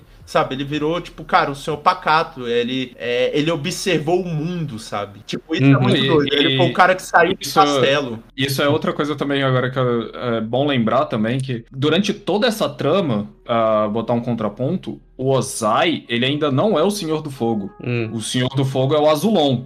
É. E quem era pra ser o herdeiro real do antes, antes da gente entender toda a trama, era pra ser o Senhor do Fogo, era o Iroh. Mas, Só que depois de todo esse. Só que esse, todo esse problema dele, ele, ele decide se afastar. Aí o pessoal tem um- ainda uma. Ele tem sua fama, né, de ser o último dragão e tudo mais, mas da. Para as pessoas mais políticas, né, que não entendem dele, né, ele fala que ele, ele fraquejou e o bicho se perdeu, né, depois que o filho dele morre. E a gente descobre que o Azulon era estava sendo drogado pelo Ozai, né, e o Ozai estava manipulando grande parte de toda a trama lá, que ele que é realmente o cara dodói. sim, o, É porque a parada do, do, do Azulon ali né, nessa hora é que ele, ele realmente respeita o filho, ele respeita o Iron. Quando o Iron pede pra sair da guerra porque ele perdeu o filho, né? Ele perdeu o filho justamente antes da conquista de Bassin C. Ele chegou a penetrar o muro, que era uma coisa que nunca tinha acontecido na história. E aí o filho dele morre. Aí ele fala: pô, pai, não, não dá pra mim, não dá, não aguento. E o pai dele falou: não, relaxa, relaxa, sai daí, volta pra casa, fica de boa. E quem desafia o, o Azulon é o Ozai. Ele fala: tipo, pô, o Iron não dá conta, o Iron, o Iron tá quebrado, deixa que eu lidero a nação do fogo. E aí o Azulon, que é também full loucaço, ele fala que vai tirar a vida do filho dele pra, pra ele sofrer na pele a mesma coisa que o Iron tá sofrendo. E aí a mãe do Zuko que envenena o, o Azulon e vai embora da nação do fogo. cara, e... Pô, é pesadaço, velho. Cara, famíliazinha. Não, e, e aí, cara, e quando, quando vai. Quando tem aquele episódio que eles vão pro chalé, pra casa de praia, é, Uhum. os quatro, né? Quando o Zuko trai eles em, em Bassin C lá no, no problema da Daili, dos agentes da Daili, Uhum. você pega muito isso, assim, tipo, cara, por que, que a mãe dele fugiu? Qual é a relação da mãe dele com a Azula? Por que, que a Azula é doida? Justamente porque a mãe dele, mãe dela, achava que, cara, ela era uma psicopata, entendeu? E Então, no tipo, final ela tava certa mesmo. Ela era. Ela era tudo que você tem medo, rei. Ah, ela teve uma filha psicopata. Não, ela totalmente. olhava pra criança e caralho, Mas- assim- irmão. Mas assim, tipo.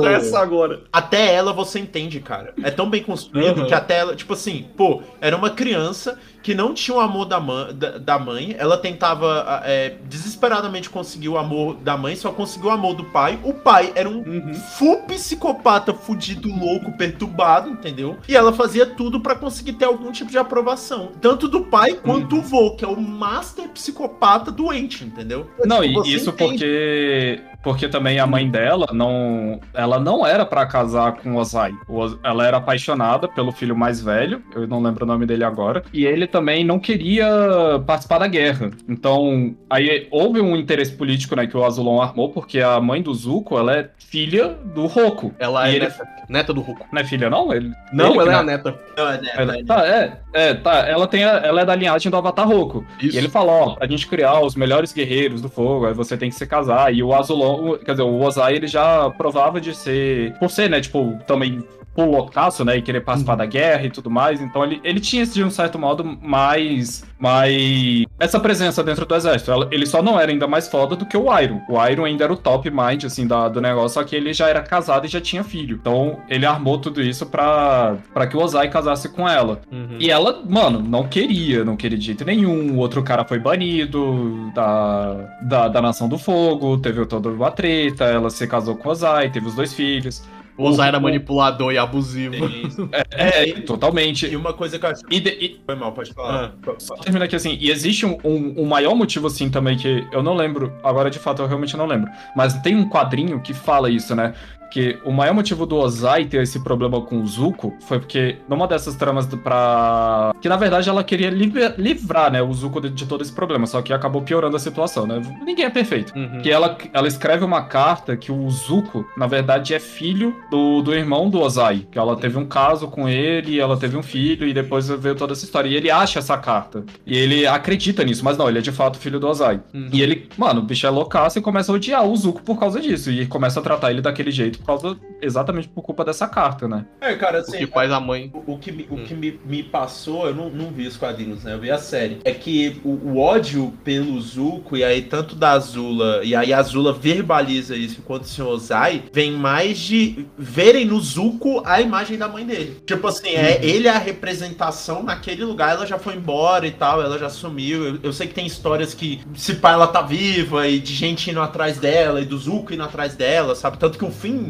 o fim da série é o que dá a te- entender, né? O Zuko ele vai assumir. É. E aí a última parte é ele indo no, seu, no ex-senhor do fogo e falando, cara, é, agora tu vai me falar, cadê minha mãe, entendeu? Uhum. E aí, tipo, isso que dá. Pra mim, o que dá pra entender é. As pessoas odeiam muito ele por ele ser a imagem da mãe dele que ficou, entendeu? Tipo assim, aquele rolê Tem meio. isso e o fato de que ele é. O fato de que Então. ele também é fraco, né? Ele não. Ele, ele sempre Não, foi uma então. criança mais, mais fraca, mais mirradinha, ele não é bom de dobra de É, não, fogo. cara, é- Ele vive. Eu acho que pra, pra elucidar pra quem tá ouvindo é, é, Eu não sei pra vocês, mas pra mim é claro. Cara, a Nação do Fogo é uma alusão clara ao nazismo. Clara, Não, clara ao sistema Total. nazismo fascista, sabe? Então, tipo, eles têm todo esse rolê da linhagem ariana, só que da forma deles, entre os dobradores de fogo. Então, tipo, até os uniformes da Nação de Fo do Fogo, é, você consegue abstrair ali aqueles uniformes tenebrosos da SS, etc, sabe? Então, tipo, acho que Assim, virou, tele- virou, virou tenebroso agora, mas é Louis Vuitton, né? Exatamente. Armani. Exatamente. É classe.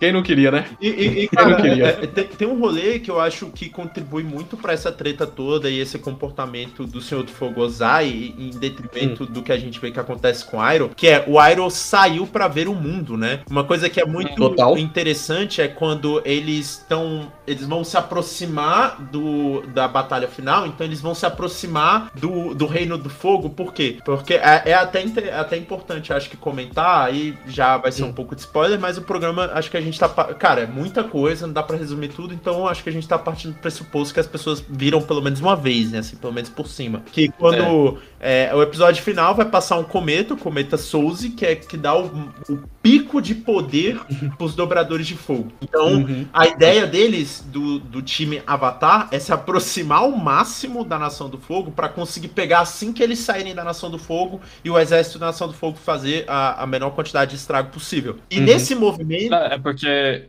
Só fazer o contraponto. É porque antes do cometa, porque o cometa acho que ele passa a cada 100 anos, tem um solstício.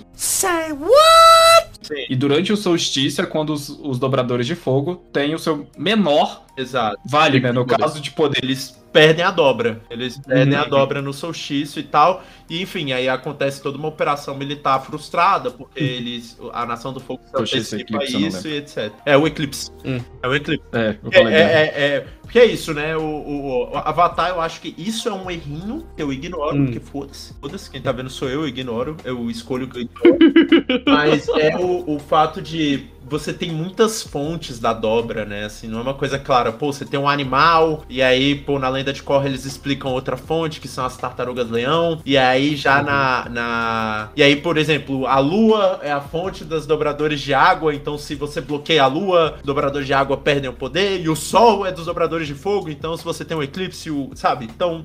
Isso é um pouco mais explicado também. Tem muitas influências para um, pra um mesmo, pra um mesmo efeito. É. Enfim, esqueci o que eu tava falando.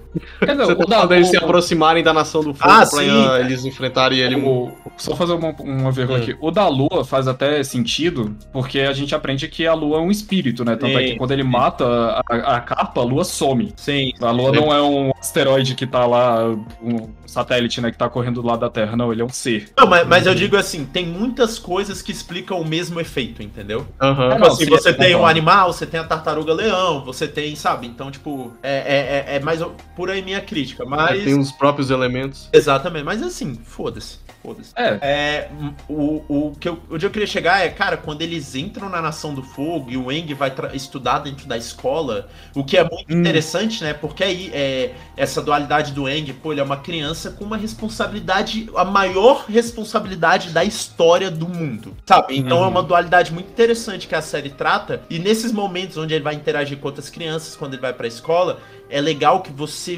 vê o que, que acontece dentro da Nação do Fogo. Tipo, você vê que é realmente existe essa analogia com o nazismo, assim, lá tá rolando uma lavagem cerebral das crianças, sabe? Sobre o, o que é o mundo, qual é a missão da Nação do Fogo, coisa que você vê o. o como é que é o nome? O pai do. O Senhor do Fogo original, o, que a gente comentou aqui agora. Azul, azul. É, você vê o Azulon falando pro Roku lá no começo, tipo, ah, porque a Nação do Fogo é gigantesca, a gente tem que levar esse progresso pro mundo, sabe? Tipo, esse papinho Uhum. furado de ditador filha da puta. E aí você vê as crianças 100 anos depois, 111, 112, sei lá, anos depois, repetindo esse mesmo papinho. Tipo, Aham. dentro da No escola, entanto, é- sendo doutrinados. Tem a parada, né? Eles perguntam quando foi que a Nação do Fogo venceu a guerra contra os. Os nômades do ar. domi- os nômades do ar. E aí o Eng levanta a mão, tipo assim, velho, não foi uma luta, eles não tinham força armada, então. É. Exatamente. Que luta você acha que teve? Eram, exata, eram extremamente pacifistas, assim, eram monges, né? Tipo, então, é, Então, o, mon- o Eng ele é um monge budista, né? Acho que a- o maior, maior paralelo dele é o budismo. Sim, sim, ele é vegetariano e tal, é. É, é isso mesmo. tipo, eu acho que isso é, isso casa muito na construção desses personagens, assim, o fato você vê a diferença dele ter saído. E aí, um outro contraponto é o rei da nação da Terra, que nunca saiu de Bassin C, então o cara não sabe que existe uma guerra há mais de 100 anos. Aham. Tipo, por quê? Porque Total. Bassin C é um puta baixão. ó. Tipo assim, só o, o, o Iron, muitos anos atrás, conseguiu passar o primeiro muro. Por quê? Porque são três cidades. E aí, porra, gente, a discussão social é, da série toda. A discussão social é absurda. Mas em Bassin C é muito da hora. Quando eles mostram os três anéis e como. E quem mora em cada anel, quem pode morar, como as pessoas são controladas e tal. Então você começa a ver, tipo, cara. Nação do Fogo é zoada, mas você tem problema nas outras nações e nature... problema de natureza social, sabe? Putz, é muito massa, cara. Pô, a galera tentando. Cara, crise de. Cara, em 2005 os caras estavam falando de crise de refugiados, entendeu? Tipo Assim, Uhum, pô, aquele episódio deles, pô, querendo pegar a balsa, só que eles não têm o documento. E, pô, todo aquele, pô, a gente vai ter que passar pela passagem da serpente, perigoso pra caralho, e a mulher grávida, sabe? Pô, e ele, Uhum. sabe, é uma crise de refugiados, é uma guerra que tá rolando. Então, cara, é sensacional. Não, e, e o que eu acho legal assim também, que ao mesmo tempo, né? Agora eu lembrei, tem, tem, tem outros pontos também que ele lida com essa espiritualidade, que é, é como se Hum. fosse, tipo assim, vai, independente ciente de toda a situação que tá acontecendo no mundo, a gente precisa se manter são, né? Então o Eng é um bom contraponto disso, porque ele, ele tenta viver esse lado infantil, mas toda hora fica batendo né, essa tecla dele, né? Tipo, caralho, não, velho, você tem esse dever, você tem que fazer isso, você vai fazer isso. E algumas vezes ele se perde. Aí, do livro da Terra, né, teve, teve esse momento do pântano, que agora que eu lembrei, que aí ele se liga, né, com aquela, entre aspas, a árvore do mundo, né? Que a, o pântano inteiro, na verdade, são as raízes dessa árvore, né? Uhum. E, e também tem quando ele se encontra com o guru, que é para ele entender como ele entrar no, estado, no, no modo avatar, porque tem esse, tem esse outro ponto também legal que você ser ligado espiritualmente com alguma coisa, você não precisa ser um dobrador. Essa é uma outra, um, um outro fato, assim, né, que, que eles mostram. É, é isso mesmo. O Patik, ele não, ele não domina nada. Ele é só. Ele é o que a gente. O que chama no, no na lenda de Korra de acólito do ar. Que ele É. não é um dobrador, mas ele, ele tem todos os costumes de um nômade do ar. Uhum. E, é- e tem, tipo, todo esse ponto. Então, a, a gente vai passando por esses problemas. E eu acho legal, o que eu gosto muito, assim, também da lenda do Eng, né, pra, pra Hum. mim, e, assim, como o, o Tilapia reclamou isso algumas vezes de ele ser muito longo, mas Uhum. até os episódios mais, entre aspas, banais dele, é pra gente ter esse contraponto. Você chegar lá, aí é- eles estão fazendo aquela aventura no, do- no deserto pra achar a biblioteca lá com aquele professor. Mas aí, putz, aí tem o problema da biblioteca. Aí a gente vê os dobradores de areia pra fazer o roubo do pisão, pra poder vender. E aí você encontra aquela cidade no meio do deserto. Você vê a situação atual daquela cidade, de como eles estão sofrendo. Eu, assim, ser por si só, né, mostra tudo isso. A Toff é um contraponto nisso, né, que ela é da... Ela é realeza. de uma família rica e, e todo mundo... E o, é, por ela ser cega, né, aí todo mundo trata ela como uma coitada. E ela fala, cara, eu não sou essa coitada que todo mundo faz. Ela ainda... Só que ela tem medo, né, de confrontar os pais naquela época. E, e ela faz todo, esse- todo esse, esse disfarce. Mas quando ela se liberta, né, a bicha é toda, toda descontraída e fica tirando catarro toda hora e fica jogando no, no Eng. Mano, mano, ela é a Toff, a maior dobradora de terra do mundo. Não se esqueça disso. Não se esqueça disso. Cara, é muito bom, porque a parada é que eles não. Eles super, va- super protegem ela como se ela fosse uma inválida, né? Não é como se ela fosse cega, porque ela só é cega, cara. Ela consegue fazer tudo. Ela só precisa de uma ajudinha ali e tudo mais, mas, cara, é uma pessoa normal. Cara, o, Pode Ah, é, deixar só- ela tentar e tudo. o episódio da luta que o pai dela vai ver ela lutando e o professor dela de terra vai ver ela lutando e ela dá, tipo, um Uhum. pau em todo mundo é, é maravilhoso, Aham. assim, tipo, caralho, eu não ensinei isso pra ela, sabe? Tipo, o cara se desculpando com o pai dela, pô, não fui eu que mostrei isso pra ela. Aham. E o, o Não, e- Ô, desculpa, pode falar. Pode falar. Hum. Mais pesada ainda é que quando ela vai confrontar o pai, ela pede desculpa. Ela fala: Desculpa, pai, mas eu não sou a menina que eu fingi ser todos esses anos. Eu fiz só pra proteger vocês. Não, total. Uhum. É- é- cara, e é um bagulho assim, pra você ver, né, que não, é, não são personagens rasos, não é que ela odeia os pais dela. Não é isso. Ela ama os pais dela, Uhum. ela entende a fonte da preocupação dos pais dela, ela sabe do esforço, o que. Os pais dela faziam aquilo por amor, eles estavam errando, mas, tipo, sabe, na intenção de amar, de acolher, de proteger ela. E é massa porque ela entende isso. Então, Uhum. e, e aí, por exemplo, ela, ela, ela, ela manda o, o Falquito com as poucas. Porra, eu tinha fé que o Falquito, mas ele apareceu pouco.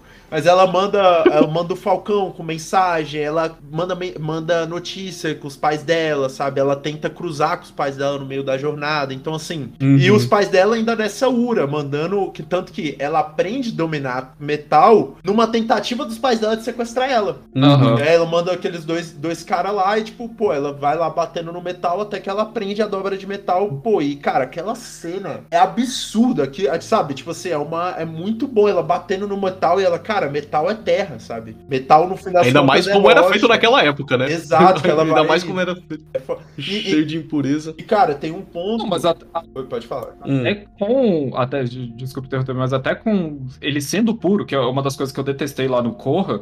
Hum. Dois pontos, né? Que eu detestei no Corra, mas. Que eles falam, ah, platina, que é o metal mais puro. Mano, mas você entende que você manipula a terra, você manipula literalmente todos esses materiais que tá aqui, que ele é rico em silício, que é vidro, não é, não é areia, saca? Sim. Essas porra. Como tem esse próprio contraponto no, no- na lenda de Ing, cara, existe o dobrador de areia e o dobrador de terra, que, que tá acostumado só a fazer aqueles movimentos bruscos de chutar o, o chão e pra poder levantar a pedra e o caralho, a não consegue dobrar areia. A Toff tem dificuldade de dobrar areia. Mas Uhum. Mano, é tudo um âmago só, então cada um tenta entender o que passa por isso pra ele melhorar, ou não, né? Só a dobra, ou, ou acabar só ficando naquele, naquele mundinho dele. Então, a- a- esse negócio de, ah, é porque existe um metal puro o suficiente a gente não conseguir manipular, eu achei isso tão ridículo, saca? Sim. Pra mim não, não faz o menor sentido. Cara, é tipo uma explicação extremamente fi... é, é- é- são os midichlorians. São os midichlorians Uhum, do Avatar, entendeu? Tipo assim, ó, uma explicação física que destrói toda uma mística absurda. Tipo, que é, que é Uhum. uma perda gigantesca pra história, sabe? Pro lore, pro, pro universo. Tipo... Tanto que eu, eu concordo muito com isso que você falou, Pedro, porque, bom, Zartel, porque eu acho que volta naquilo que a gente tava discutindo do Airo, sabe? É técnica, é os caras viajar, observar e, e, pô, a- esse processo da TOF de bater no metal e ter essa resposta, entender que o metal também é uma rocha, entendeu? Então, tipo, tudo isso faz parte. Tipo, tanto que quando no rolê da biblioteca, eu até comentar isso quando você tava falando. É, é o que você falou, tudo é, é bem amarradinho, sabe? Até os episódios que parecem super descomprometidos, na verdade, eles estão contando alguma coisa que é valiosa pra história. Porque ela, na hora que ela vai segurar a biblioteca pra ela cair, a primeira coisa, ela tenta, não consegue porque ela tá no chão de areia. E aí ela faz E um ela movimento e aí ela transforma a areia embaixo dela em rocha. E aí ela consegue segurar. É o Uhum. é nesse momento que o pessoal roubou a APA. Então ela não consegue largar a biblioteca pra ajudar e ela não enxerga, né? Porque é areia. Ela só enxerga na rocha. Não, não, e, É. e, e- não, e o pior é que, na verdade, essa cena é, é- é pesadíssima, né? Que ela, ela fica numa dúvida. o- A, tá, tá a biblioteca afundando, os caras tão roubando o APA e ela fica assim, cara, eu protejo o APA ou eu não, não perco meus amigos aqui, porque se essa porra afundar, acabou. E ela fica nisso, né? Caralho, eu não sei o que que eu faço. Aí tem uns momentos que ela bate nos caras de areia e os caras de areia indo lá e ela não segurando. Aí quando ela para de segurar e tenta fazer alguma coisa, a biblioteca volta a descer. Cara, tipo, é. é- Cara, e o pior é que o que o rei falou faz até certo sentido. Ela não consegue acertar um golpe na galera. Ela, que é uma porque- dobradora tão boa, ela não consegue enxergar direito na areia. Ela não tá vendo o que, que tá rolando de É verdade. porque é, Pois ela é. enxerga É por isso que ela fez a pedra lá embaixo do pé dela. Exato. Porque a tabela tava afundando. É- Ela enxerga que nem um morcego, só que a onda por meio sólido, né? Assim, tipo, ela Uhum. enxerga batendo no chão e tal. É, e, a- cara, e é tão. e- e- os episódios são tão amarradinhos que, por exemplo, um exemplo dentro desse episódio. Por que, que a coruja, que é a, a, a dona da biblioteca ali, é o espírito que é dono da biblioteca, não deixa eles levarem pra fora, né? Questiona eles sobre, ah, porque todo mundo vem aqui, o homem só quer guerra, ele vem e pega tudo esse conhecimento pra usar pra destruir outros homens, etc. Porque o, o, o general que descobriu sobre os espíritos na tribo do norte tinha ido lá antes e pego o pergaminho que explicava que os dois espíritos, na verdade, os dois peixes, na verdade, eram os espíritos e eles que controlavam, enfim, eles que possibilitavam que as pessoas tivessem a dobra de água. Então, Uhum. tipo, é muito amarrado. É uma coisa que aconteceu, a cara, mais de um livro atrás, vinte e tantos episódios atrás, mas que você. Se você for atento, você pega lá na hora, entendeu? Você, tipo, caralho, foi aí que aquele filho da puta descobriu. E aí que ele invadiu a tribo da Água do Uhum. Norte. Não, e, e teve um outro, o outro ponto legal também que ele faz sobre esse equilíbrio, né? É que eu até comentei no, no vídeo do cara lá, que ele. Quando ele tá explicando, né? Que o, no início, quando ele tá. Do História Completa, né? Ele tá falando da Batacor, ele fala que ela tem dificuldade pra dobrar o ar, assim como o Eng teve dificuldade pra dobrar o fogo. Mas o do, o do Eng não, ele teve, na verdade, muita facilidade de dobrar o fogo, que foi com aquele general também que desertou, né? Da, da nação, e ele era perseguido, né? Que era o maior, um dos maiores dobradores de fogo lá, que ele Aham. também fazia parte da Lotus Branca, né? É, o Jong Jong. É, ele. É o nome que eu mais gosto do, do, do Avatar é o Jong Jong. Cara, é, o, o problema da- do bloqueio do Avatar é muito interessante porque tá relacionado ao chakra. É porque ele machucou a É. Katara. E aí, quando Sim. ele machucou a Katara, ele teve uma, um feedback negativo da dobra de fogo e ele bloqueou. Falou, cara, não vou mais dobrar. Fogo é mal, sabe? O fogo machuca. É. Que é justamente o argumento que quando ele vai lá no, no- nos dragões, ele faz a dança dos dragões, ele fala: Não, cara, o fogo é vida, tudo é um ciclo, tudo tá interligado, sabe? Tudo é ter responsabilidade Uhum. pra usar. Tipo, a água mata, ele- o ar mata, então. Sim. Não, e eu, eu acho legal que toda vez quando ele vai levar nesse âmago, assim, tipo, da, da história, né, do mundo, que nem ele, ele vai, isso é, eles eram chamados da tribo do sol, né, que também o, quando teve a, instituiu a Nação do Fogo, né, eles mataram grande parte do pessoal da tribo do Eles sol. são os dobradores originais, né? Isso. É, e, mas aí você vê a arquitetura do local, é, parece tipo azteca, é como se fosse índio. Então ele, ele, ele muda também cada ponto do mundo onde eles vai viajando, eles vão viajando. É, é incrível, assim, a arquitetura do mundo inteira é, é conta uma história pra você. Eu achei aquilo ali, tipo, muito, muito maravilhoso, assim, é muito lindo você assistir o desenho. Sim, não, cara, é, isso é um parêntese importante. Eu tava pensando aqui, visualmente, assim, o desenho pra ele passar alguns conceitos de forma visual, ele é muito foda. Que é uma coisa que, cara, eu entendo da proposta do desenho da Lenda de Korra. Eu entendo o que eles tinham que fazer ali, que era mostrar o mundo espiritual. Uhum. Mas mostrar tirou a graça. Aham. Quando a gente entrou lá, putz, é um monte de bichinho, porra. Assim, sabe? Tipo, ficou... e, e na Lenda de Aang, não. Tudo é meio subentendido. Ele constrói a ideia de uma forma. Cara, a, a parte quando ele vai tirar a dobra do Senhor do Fogo Ozai, aquilo visualmente, sabe? Tipo, é uma. é- a, a música para e fica só aquele som de energia, de estática. E aquela tensão absurda, porque se o Senhor do Fogo conseguir tomar o espírito do Eng, acabou a linhagem Avatar. E o Eng, pô, podia ter matado ele, mas por ele ser um nômade do ar, ele não mata outra pessoa, sabe? Ele vai tirar a dobra. Ele- E no fim das contas, tirar a dobra é a coisa mais cruel que o Eng podia fazer com o Senhor do Fogo. Tipo assim, cara, e, e isso não é falado. Tipo assim, é só Uhum. luz. Você fica vendo uma luz vermelha e uma luz azul e você entende o que tá com. Você com 10 anos entende, você com. Caralho, engasguei. Você com 25 anos entende. Muita emoção. E, pô, eu agora com 26, sei lá, caminhando pros 30, eu só não entendo como choro assistindo essa porra, sabe? Tipo assim, é outro nível. Total. Só que ele é emocionante mesmo, né, cara? Principalmente a desconstrução que ele faz até aquele momento. Até aquele momento você realmente acha que o Eng vai matar o Senhor do Fogo. Aham. Porque tudo que todo mundo quer o tempo inteiro é que ele mate. Até as, as vidas ancestrais dele falam, tipo assim, brother, não tem um problema com matar não, cara. Eu, se fosse você, matava esse cara. Ataque ótimo. o ro- Passa o cerol. Irmão, O passa o poucas ideias aquela mulher. O- Ela fala, né? Tipo assim, eu não matei o truta lá que, tá, que tava no penhasco, mas, mano, se ele tivesse vindo pra cima, eu tinha tirado a vida dele, mas não tinha nem pensado. A acólita do ar, que era avatar do ar antes dele, ela fala também, tipo, brother, eu sei que os monges te ensinaram, e eles te ensinaram bem, eu sei que você. E eu vejo que você é um moleque muito puro. É tudo que o mundo tá precisando hoje, mas, cara, às vezes a gente tem que se distanciar disso. Sim. E foi o que eu fiz pra virar uma boa avatar. Então ela também fala, tipo, velho, tira a vida dele. É que ela. E, cara, tudo. Desculpa, Hum. é porque massa do discurso dela que ela fala: antes de ser monge, eu sou avatar. Tipo assim, a missão é ser avatar. Em segundo lugar, eu sou monge. E aí, e aí, tipo assim, cara, é o certo. É, é o certo é matar o Senhor do Fogo. Todo mundo acha que vai ser o melhor. Todo mundo incentiva que ele faça. Mas, cara, é tudo que ele não acredita. Ele não se vê. Ele não se vê vivo depois que ele, depois que ele fizer isso. Depois que ele fizer isso, é como se ele se matasse. Não, É Não, e muito louco. E ele encontra uma solução, né? Isso aqui é a melhor parte. Assim, você vê que ele também consegue se evoluir como personagem porque ele não se deixa levar. Ele conseguiu encontrar sua Uhum. própria solução. Mas até aí eu acho que entra uma, uma, uma, uma aspas fortes aqui do, do Hum. rolê da. Um parênteses, né? Na verdade é um parênteses. É mais cara. do que Casimiro. É um. é, em relação a isso, que é o que a gente. Que, eu- que eu tava comentando sobre o mundo espiritual. Não é que ele acha uma solução. O mundo espiritual apresenta pra ele uma solução. Porque aquilo, ele tava naquele estresse, ele tava ansioso, o dia tá chegando, ele não sabia como ia resolver esse problema.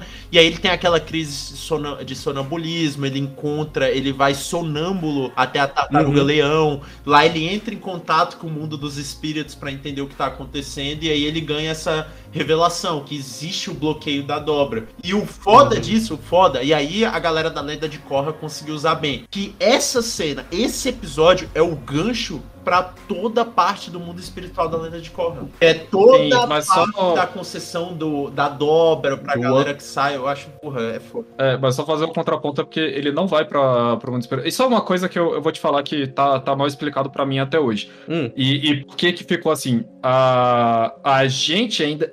Existe, existe uma coisa pra mim que ainda tá incerta, que são as tartarugas leões. Porque ela não é do mundo espiritual, ela é do mundo humano, sim.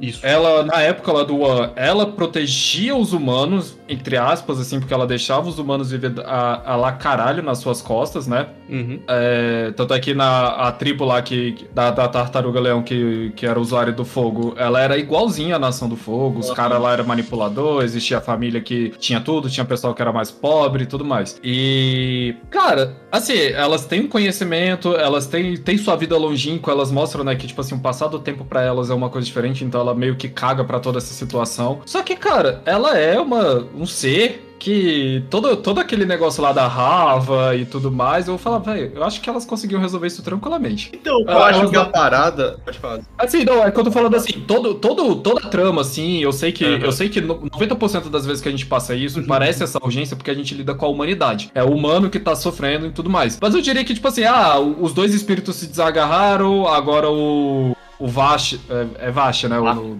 Pato. o Vato. O Vato vai, vai acabar com o mundo, o caralho a quatro, mas eu sinto assim, tipo, ah, beleza, o mundo tá roxo, mas a tartaruga leão tá ali quieta dormindo, saca? Não, não, não influenciou na vida dela, saca? É como se ela ainda fosse um animal acima de tudo isso. Porque ela que dá as. Assim, além disso, né? Elas que dão as dobras pros humanos, né? Também na Cara, história original. Ah, mas eu acho que é esse exatamente o ponto. Tipo, quando você é um ser que você não tá preso a esse tempo mu- mundano humano, sabe? Tipo assim, é, você vai ver o, o início, o fim da raça humana e o que vai vir depois e o que vai vir depois de depois, você desapega, entendeu? Tipo, cara, foda-se se esses 10 mil anos vai ser o Vato ou vai ser a Rava, porque eu vou continuar aqui, eu vou continuar esperando. Não, isso- Pô, Tanto que esse é o, para mim, esse é o ponto de existir o Avatar, entendeu? Porque o Avatar é, é, é, é- é isso, ele é, ele é o advogado do humano nessa história toda, entendeu? Porque ele é Isso, Aham. é verdade. Não, então, mas eu eu só tava querendo fazer esse contraponto, é porque ainda existe alguma coisa pra mim que.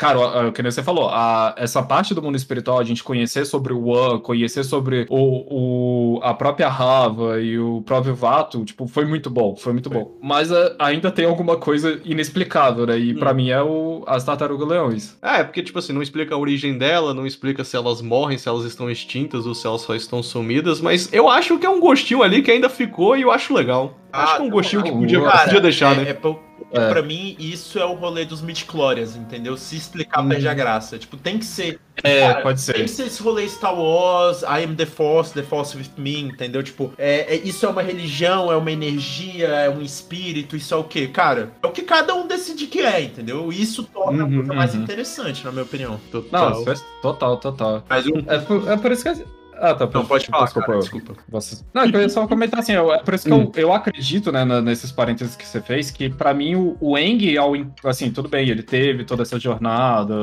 esse problema, né, na verdade, que outro, outro ponto legal também que a gente vê isso, é que a gente aprende em certos pontos da história, né, tanto com aquele, o antigo rei, é que eu não lembro o nome da cidade, mas aqui tem aquela lenda da terra, onde começou, né, a dobra de terra, pra falar a verdade. Ah, é o, é o Boom e a cidade de. O Machu. Ai, Omachu, exatamente, é o nome Isso. da mulher. É, então, a- na cidade de Omachu que a gente conhece o Bume, e o nome que o Eng usa quando tá lá na escola do, na, na Nação do Fogo são de pessoas que ele conheceu na vida dele antes dele se isol- antes dele se congelar. Então, tipo assim, ele, ele viajou o mundo. Ele já tava, ele já tinha realmente iniciado a missão Avatar de conhecer o mundo, de ter feito isso. Só que quando começou todo o problema da guerra, ele não aguentou, né, a pressão. E quando ele, tipo, passa por essa jornada própria, então, é, para mim, eu, foi, foi o que eu falei. Tipo assim, ele tá tendo toda essa influência de que, assim, você tem que matar o cara, você tem que resolver desse jeito. Não existe outra solução. Os próprios avatares estavam falando pra ele, não existe outra solução, você tem que matar ele. Então, mesmo que a iluminação tenha vindo da tartaruga leão, né, tipo, se- Uhum. seja um, um momento espiritual, ele ter- perceber, né, que você arrancar a dobra de alguém, principalmente nesse mundo onde dobra é uma coisa muito importante. E eu acho, assim, como eu falei, na Corra trouxe, trouxe mais ou menos isso, mas mas podia ter sido um pouco melhor influenciado. Que mesmo nesse mundo existem pessoas que não sabem dobrar, né? A gente tem esse ponto no, no Soca, né? Essa, essa dor que, que ele, ele- A gente pensa algumas vezes que ele é um alívio cômico, mas ele tá nessa jornada inteira com Avatar, nessa missão mundial, que é pra você trazer, tipo, a paz mundial e, e, assim, todo mundo. Mas tem que ter dobra, batalha épica e o caralho a quatro. Ele, vai, eu só seguro a porra de um bumerangue. Você quer que eu faça o quê? E, e ele fala, ah, então vou pegar essa pessoa que se acha o fodão porque sabe dobrar e eu transformar ela num humano de volta, porque Acabou ele com o tava. É, então, acaba com, acabou com a vida do cara. E pra mim isso foi uma. E por isso que traz esse pesar pro Eng também, que eu não matei ele, mas eu matei seu espírito, né? Eu matei sua vontade de viver. Sim. É, é pesado pro, pro Eng, como você comentou, né? Tipo assim, você sente isso, você sente isso quando ele tá fazendo tudo aquilo. Sim, sim. Mas ao mesmo tempo é um. é- Eu não sei se vocês já viram, assim, o- os, os Hum. monges eles têm uma arma, assim, du- que são duas espadas finas, que a guarda da espada, ela é. diferente. Sabe, quando você tem uma espada e a guarda, ela guarda seu punho. Então você tem um Uhum. pedaço de metal que faz um arco por cima da sua mão. E aí, se alguém for bater no seu punho, é aquele pedaço de metal te protege. Nessa espada que os monges usam, esse pedaço de metal, na verdade, ele é pra frente. Por quê? Porque na hora que alguém for atacar, eles conseguem prender a espada alheia e arrancar. E aí eles também Uhum. tem um rolê lá de cortar a mão, que é um bagulho meu Batman, né? Eu não mato o cara, não, mas eu dou tanta porrada nele, ele fica tetraplégico, se alimenta com sonda nasogástrica o resto da vida, mas ele tá vivaço, sabe? Energia lá em cima. E aí eu acho que E a consciência tá limpa. Exato, acho que é um rolê um pouco esse, sabe? Que ele até fala pro Senhor do Fogo, né? Tipo, pô, agora você não pode mais machucar ninguém. Tipo, você tá vivo, mas você não vai mais machucar ninguém daqui pra frente. E, tipo, cara, o- um ponto que você levantou que eu acho sensacional é o, a, a compo- da composição da equipe, é a existência do Soca. É, foi até uma coisa que eu nunca tinha parado pra refletir. Cara, uma co... beleza, o, o Eng foi lá e mobilizou o Senhor do Fogo Ozai, mas você ainda tinha uma frota de dirigíveis cuspindo quantidades colossais de fogo indo em direção a Uhum. Bassin C. Bassin. C não, né? Indo em direção ao Reino da Terra, porque era o único Reino da Terra, até pra explicar. No fim dos livros, ele é o último bastião da resistência, né? Tanto que quando a última vez que a gente tá em Omashu e a gente vê o Rei Bumi, é ele pegando de volta Omashu. É ele Uhum. se livrando. Então, o Reino da Terra é o último bastião de resistência do mundo. De- entre todas as nações. Então é muito importante eles pararem toda a frota, não só o Senhor do Fogo Ozai, que é o que o, o Eng tá fazendo. Quem faz isso, embora você tenha ali a Azuki, o Sokka e a Toff, é o. o, o... É o. É o... O estrategista Soca. todo soca. É o Sokka. Tipo, quem derruba os dirigíveis, quem sabe operar os dirigíveis, quem vira e fala só, é, Toff, dobra o leme de tal jeito pra gente acertar o outro dirigível. Cara, ele. Cara, e, e, assim, foi até uma coisa que eu vi no Facebook na postagem. Ele salva a Toff, ele salva a Suki, ele derruba não sei quantos dirigíveis com uma perna quebrada e sem a espada. Uhum. Então, tipo assim, é- é- ele é foda, cara. Não, e é, e é é exatamente esse contraponto, porque a a gente tem todo esse mundo fantástico, dobra, superpoderes, entre aspas, mas você tá lá, velho. Existem ainda pessoas normais nesse mundo, então você tem a pessoa que sofre de verdade com toda a situação. Ele sempre. É só que ele é o otimismo, né, na verdade, porque assim, ele, ele é a pessoa que muitas vezes ele se pega nessa, nessa depressão, né, de cara, eu tô vendo vocês fazendo tudo isso aí, eu vou fazer o quê? Ou algumas vezes ele fica de lado, né, nisso. Tanto que o rolê. Quando, ah, Moto. Ai, pode dizer. É, só Eu já tô perdi o ponto. o Júlio. arco- Desculpa, cara, desculpa interromper, mas é só que o arco dele como espadachim é isso. Quando ele vai encontrar lá o mestre Uhum. da Lotus Branco, eu esqueci o nome, que é o espadachim, que enfim, ele faz a, a espada espacial e tal, e, e é isso. É. Verdade, né? É um episódio só pra, só pra construir essa depressão dele, que é- o Eng até fala pra ele, cara, a parada é que todo mundo aqui é foda, mas assim, todo mundo teve mestres. Você nunca teve um, então, tipo assim, a gente vai achar um mestre pra você. E... Isso é, um, isso é um comentário bem legal, né? Tipo, também dele. Aham. E, e- E- pode falar. Não, não, pode, pode. Não, eu ia puxar outro tópico que eu acho interessante a gente falar, que era da Lotus Diga lá. Branca. Uh, Não, grande Lotus Branca. Eu pensei que você ia falar das piadinhas de cega com a Toff, mas a gente pode deixar isso pro Porra, canal. caralho! Mano, eu vi uma. Eu tenho um vídeo no YouTube que é um compilado de piadas de cego com a Toff. tipo, caralho, olha isso! Ela, realmente, vocês realmente não notaram até hoje que eu sou cega. Tipo assim, ó. É, todo mundo entregando cartaz pra ela. O que é isso? Eu ouvi um barulho de papel. Então eu acho que você tá se referindo ao que tá no papel. Você pode falar pra mim?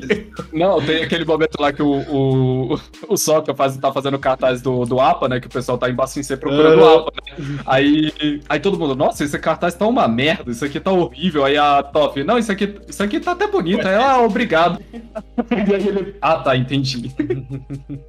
Ele pergunta, né? Por que você tem que fazer isso? É. Ai, caralho, muito bom. Não, e aí, a, a, eu acho que a melhor construção de personagem da história é a Toff e a Katara naquelas cinco histórias de Bassin C. Elas tirando um dia pra serem para serem femininas. Aí tem uma hora que uma- umas meninas tiram sarro da aparência da Toff. E aí ela fala que ela não se importa com isso porque ela é cega. Então ela, ela realmente não sabe como é que ela se parece, nem sabe como é que as pessoas julgam ela, porque ela também não faz ideia de como os outros são.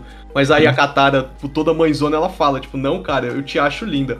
Ela, pô, sério, você me acha linda? Pô, que legal, Katara. Eu diria que você é linda também, mas assim, eu não faço ideia de como é que você é, então eu posso estar mentindo. Caralho, velho. Ela podia só ter dito, velho, você também é, velho. Cara, Caralho. esse episódio é, é ouro. Todas as histórias, caralho, a, a- a- as mais absurdas do zoológico e tal. to- cara, todas são muito boas. Não, ah, tem, ah, tem um momento lá que eles estão procurando a biblioteca do deserto, aí tá todo mundo, tipo assim, não, não tô achando nada, aí ela, ela vai pro lado e grita, olha, ela tá ali, aí todo mundo, cadê, cadê? Eu não sei, eu não vejo nada. Não, é- ela responde, vai ser exatamente assim que vai ser quando a gente achar. Eu tinha esquecido, né? Mas é muito Ah. bom. Ah, Caralho, velho. É muito bom, velho, essas piadas, velho. meu Deus do céu. Cara, Mas aí, né? eu queria A gente pode. Eu queria falar Ah, da Lotus Branca porque ela, ela, a, a gente tem vários, é, vai pingando, né? Assim, você vai notando que existe uma movimentação ali, principalmente quando você acompanha o Aro e o Zuko na jornada deles. Porra, esse cara não tá sozinho, pô, quando ele, justamente quando eles estão no deserto e tal, que o Aro vai jogar Paixô, e aí eles falam, pô, o movimento da Lotus Branca, né, utilizado há muito tempo, que ele encontra uma galera lá e essa galera ajuda ele, você já nota que tem um movimento. Mas quando isso se consolida com fucking Iroh bombado, saindo da cadeia, e quando o, o Zuko é o Zuko? Acho que é o Zuko que chega pra falar com, com o guarda e o cara falou, caralho, ele era tipo 10 dragões, sabe? Tipo assim, tipo unstoppable, sabe? O cara era uma força da Aham. natureza. Aham. Cara, é muito foda. E quando chega no. Cara, o Iron, eu tenho que. Eu vou. Eu vou. Olha. É, meu amor, Carolina que não me escute, mas eu vou tatuar o Iron. Não tem como. Eu amo esse personagem, velho. Quando ele. Quando ele chega na frente, se eu não me engano, é em Bassin C. É? Eles vão tomar Bassin C de volta. A Lotus Branco vai tomar Bassin C. E era tipo assim: pô, você. Os dominadores normais já são fodas no dia do eclipse. E aí você vê o Iron com o eclipse. Cara, é absurdo, sabe? Tipo, dele enchendo a barriga de ar e depois ele cospe o fogo. Cara, é tipo um meteoro, sabe? Um bagulho. Nossa, aquela cena você arrepia, cara. Eu lembrando agora eu tô arrepiado. É, porque. Não, o Boom também. O Boom é maravilhoso. Ele retomou a cidade. Na verdade, né? A gente já tinha noção de que ele era muito foda. E a gente já tinha noção que ele era mais foda ainda quando ele dobra a terra totalmente preso. Com a cara! E aí ele, do... Ele dobra Ele com dobra a cara. cara. E aí o Eng fala, mas porra, você, você podia se, se. Você podia se libertar o tempo todo, por que, que você não fez? Você escolher. Você. Como é que era? Eu, eu esqueci como é que era. É. Você, você escolheu não fazer nada. Ele falou: fazer nada é muito fácil. Difícil é você saber fazer na hora certa. E ainda não é a hora certa. E aí ele volta pra cadeia. Cara, é maravilhoso, mano. E depois, quando chega a hora certa, ele toma a cidade É dele de muito volta. bom, que ele tá, tipo, preso, pendurado num caixão de metal. Aí eu não lembro o que, que Uhum. acontece, se é por conta do eclipse, eu não sei bem. Aí ele só, ih, deu minha hora. Tipo, É. assim, sacou? E ele amassa, ele atropela todos os soldados da Ação do Fogo, cara. É genial. Caralho, o Rebume é muito bom. Ele, É muito ele bom comendo mesmo, cristal doce, sabe? O cara comendo pedra, literalmente. Vai saber se era doce, né? Porque ele é meio louco. Pois então- é, velho. Cara, Não, mas só que- que. Ah, O, o do próprio Iron, né? Tipo, que a gente. Quando ele é preso, né? E o Zuko, o Zuko tá nessas aspas de ter voltado pra nação do, do fogo, né? De ter traído todo mundo. Ele tá pagando de louco, né? O pessoal, nossa, e você já foi um grande general, aí joga comida nele, assim, no chão, Uhum. aí ele vai correndo comer a comida, né? E, e o bicho fica depois. Toda vez que aparece soldado, o bicho faz essa. Aí na hora que ele vai sair da cadeia, que o. o- acho que joga uma maçã nele, né? Aí ele pega com a boca e o bicho só tira o, o, o pano assim, velho. O bicho bombadaço, velho. Parece até que ele ganhou 30 centímetros de altura nessa porra, velho. Porque o bicho era um, um velhinho, tinha um pansudinho, né? Caralho, É. velho. Muito foda, velho. o abdômen, o abdômen tava mais rígido ali, a coluna tava certa. Aí ele ganhou, ganhou um centímetragem ali. É muito foda. E, cara, eu acho muito doido é o. É o- Ah. a diferença do personagem. eu vou falar que nem o Afonso Solano, né? A diferença do personagem level 30 e do personagem level 2, assim. Você vê o Zuko e o tio dele. O Zuko é sempre aquela ansiedade e tal, aquela incerteza. E, pô, o Iroh é uma é, solidez, né? Tipo, Quando, Uhum. quando a, a- vai a soldado um dia antes do eclipse falar com o Iroh e o Iroh responde, tipo, minha filha, não vem aqui amanhã. Fala que tá doente, sabe? Não vem. É, Ele não- É, é porque ela é a única que traz chá pra ele, a única que até tem um certo respeito. E ele fala, pô, tira um dia de folga amanhã. Amanhã é um puta do dia pra você tirar folga. É, é, tipo assim, ele não tá com ódio, ele ainda, ele entende a situação, ele tem um, sabe, tipo, ele não, não, não se perdeu. E quando o Zuko chega no acampamento da Lotus Branca e vai pedir, cara, aquela cena é linda, tipo assim, é emocionante, tipo, dele ajoelhado, falando, tipo, olha, eu sei que eu não mereço perdão, eu traí o senhor e não sei o quê. E o, o- o- quando o Iroh abraça ele fala, cara, eu nunca fiquei puto com você, eu só fiquei triste porque você se perdeu de novo, eu achei que você tava se achando e você se perdeu de novo, e agora eu tô feliz que eu vejo que você se achou. Pô, e os dois chorando, abraçados, sabe, tipo, tipo, ele não tava puto, ele só queria que o Zuko se achasse, entendeu? Tipo, é muito... Cara, eu vou te falar que eu tive uma, uma interpretação diferente na primeira vez que eu vi essa história, quando ele quando ele abraça ele, ele fala que ele não ficou puto. Sabe o que, que eu pensei na hora? Eu pensei que na verdade que ele tava era triste, porque o Iron, ele, te- ele tenta ajudar o Zuko o tempo inteiro. O tempo inteiro é sempre ou num final de uma raiva ou num esclarecimento que ele tem. Ele já abandonou ele mais de uma vez no, no desenho, mas o Iron sempre vai lá correr atrás. Ele sempre tem essa parada de tio, eu tô perdido, você precisa me ajudar. Quando ele tá na cadeia e ele ainda dá umas dicas pra ele, ainda tá ajudando ele, falando, ó, olha aqui, ó, pede pra um cara deixar um bilhete, no entanto, quem fala da, quem dá, né, a dica da mãe é o, é o próprio Iron. Ele fala, ó, tem que procurar a parada da sua mãe, você tem que saber o que aconteceu com tal pessoa. E aí ele, o Zuko vai lá desesperado, né, nesse, nesse desespero que sempre rola, ele fala, eu preciso da sua, da sua, da sua orientação, eu preciso saber o que, que eu preciso fazer. E aí ele vira as costas pra ele. Eu olhei toda essa construção e eu falei do tipo, cara, eu acho que ele só tava triste porque ele desco... porque uma das coisas que ele deve ter descoberto é que o Zuko só ia crescer se ele abandonasse ele. Se ele parasse de ficar pegando na pata dele falando, não, tadinho, eu vou. E aí ele deixou ele ir sozinho. É, ele, ele meio que abandonou o Zuko nessa hora porque ele precisava se encontrar sozinho. E aí ele Mas só é porque- voltaria a ver ele quando ele se encontrasse. É, só comentando assim, Hum. eu concordo contigo, eu ten- entendi isso, mas eu acho que também foi porque ele, ele, o Iroh, precisava disso, porque ele via. Ele, tipo assim, um, um dos motivos pra ele acolher o Zuko é essa solidão que ele sentiu quando perdeu o próprio do filho. Uhum. É, e eu, eu acho que isso foi um crescimento pra ele também. Que ele falou, velho, eu, assim como o Zuko depende muito de mim, eu dependo muito do Zuko, né? Total. E, e eu acho que foi por isso que ele também foi foi, o, foi uma tristeza porque era uma decisão pros dois lados, né? Não era só pra só para aquilo. Cara, eu, eu, eu Sim, acho, eu cara. acho esse argumento forte, Tilápia, porque casa muito com o último episódio. Quando ele vira pro Iroh e fala, tipo, ah, agora o senhor vai ser o senhor do fogo. Porque, enfim, é a linha decisória. Era, era, era o senhor que era Uhum. pra assumir todo o tempo. E ele fala, não, não, não, não, sabe? Tipo, é, é, é você que tem que ser. A, a Nação do Fogo precisa de algo novo, alguém que esteja disposto a mudar as coisas. Tem que ser você.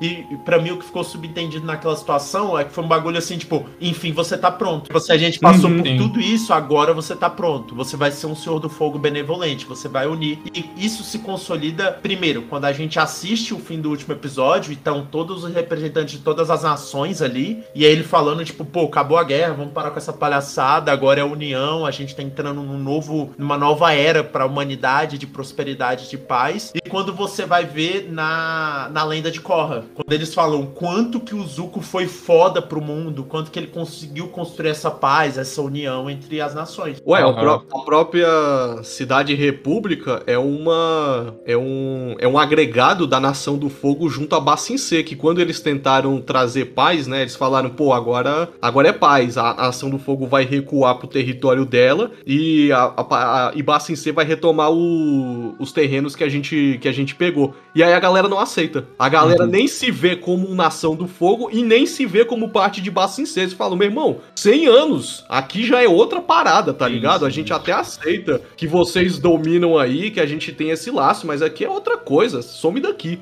E aí, desse, desse trato, eles criam a Cidade República, que no final, né, tem a parada lá da ditadora, que quer retomar o último reino da Terra que foi tomado à força por sei lá o quê.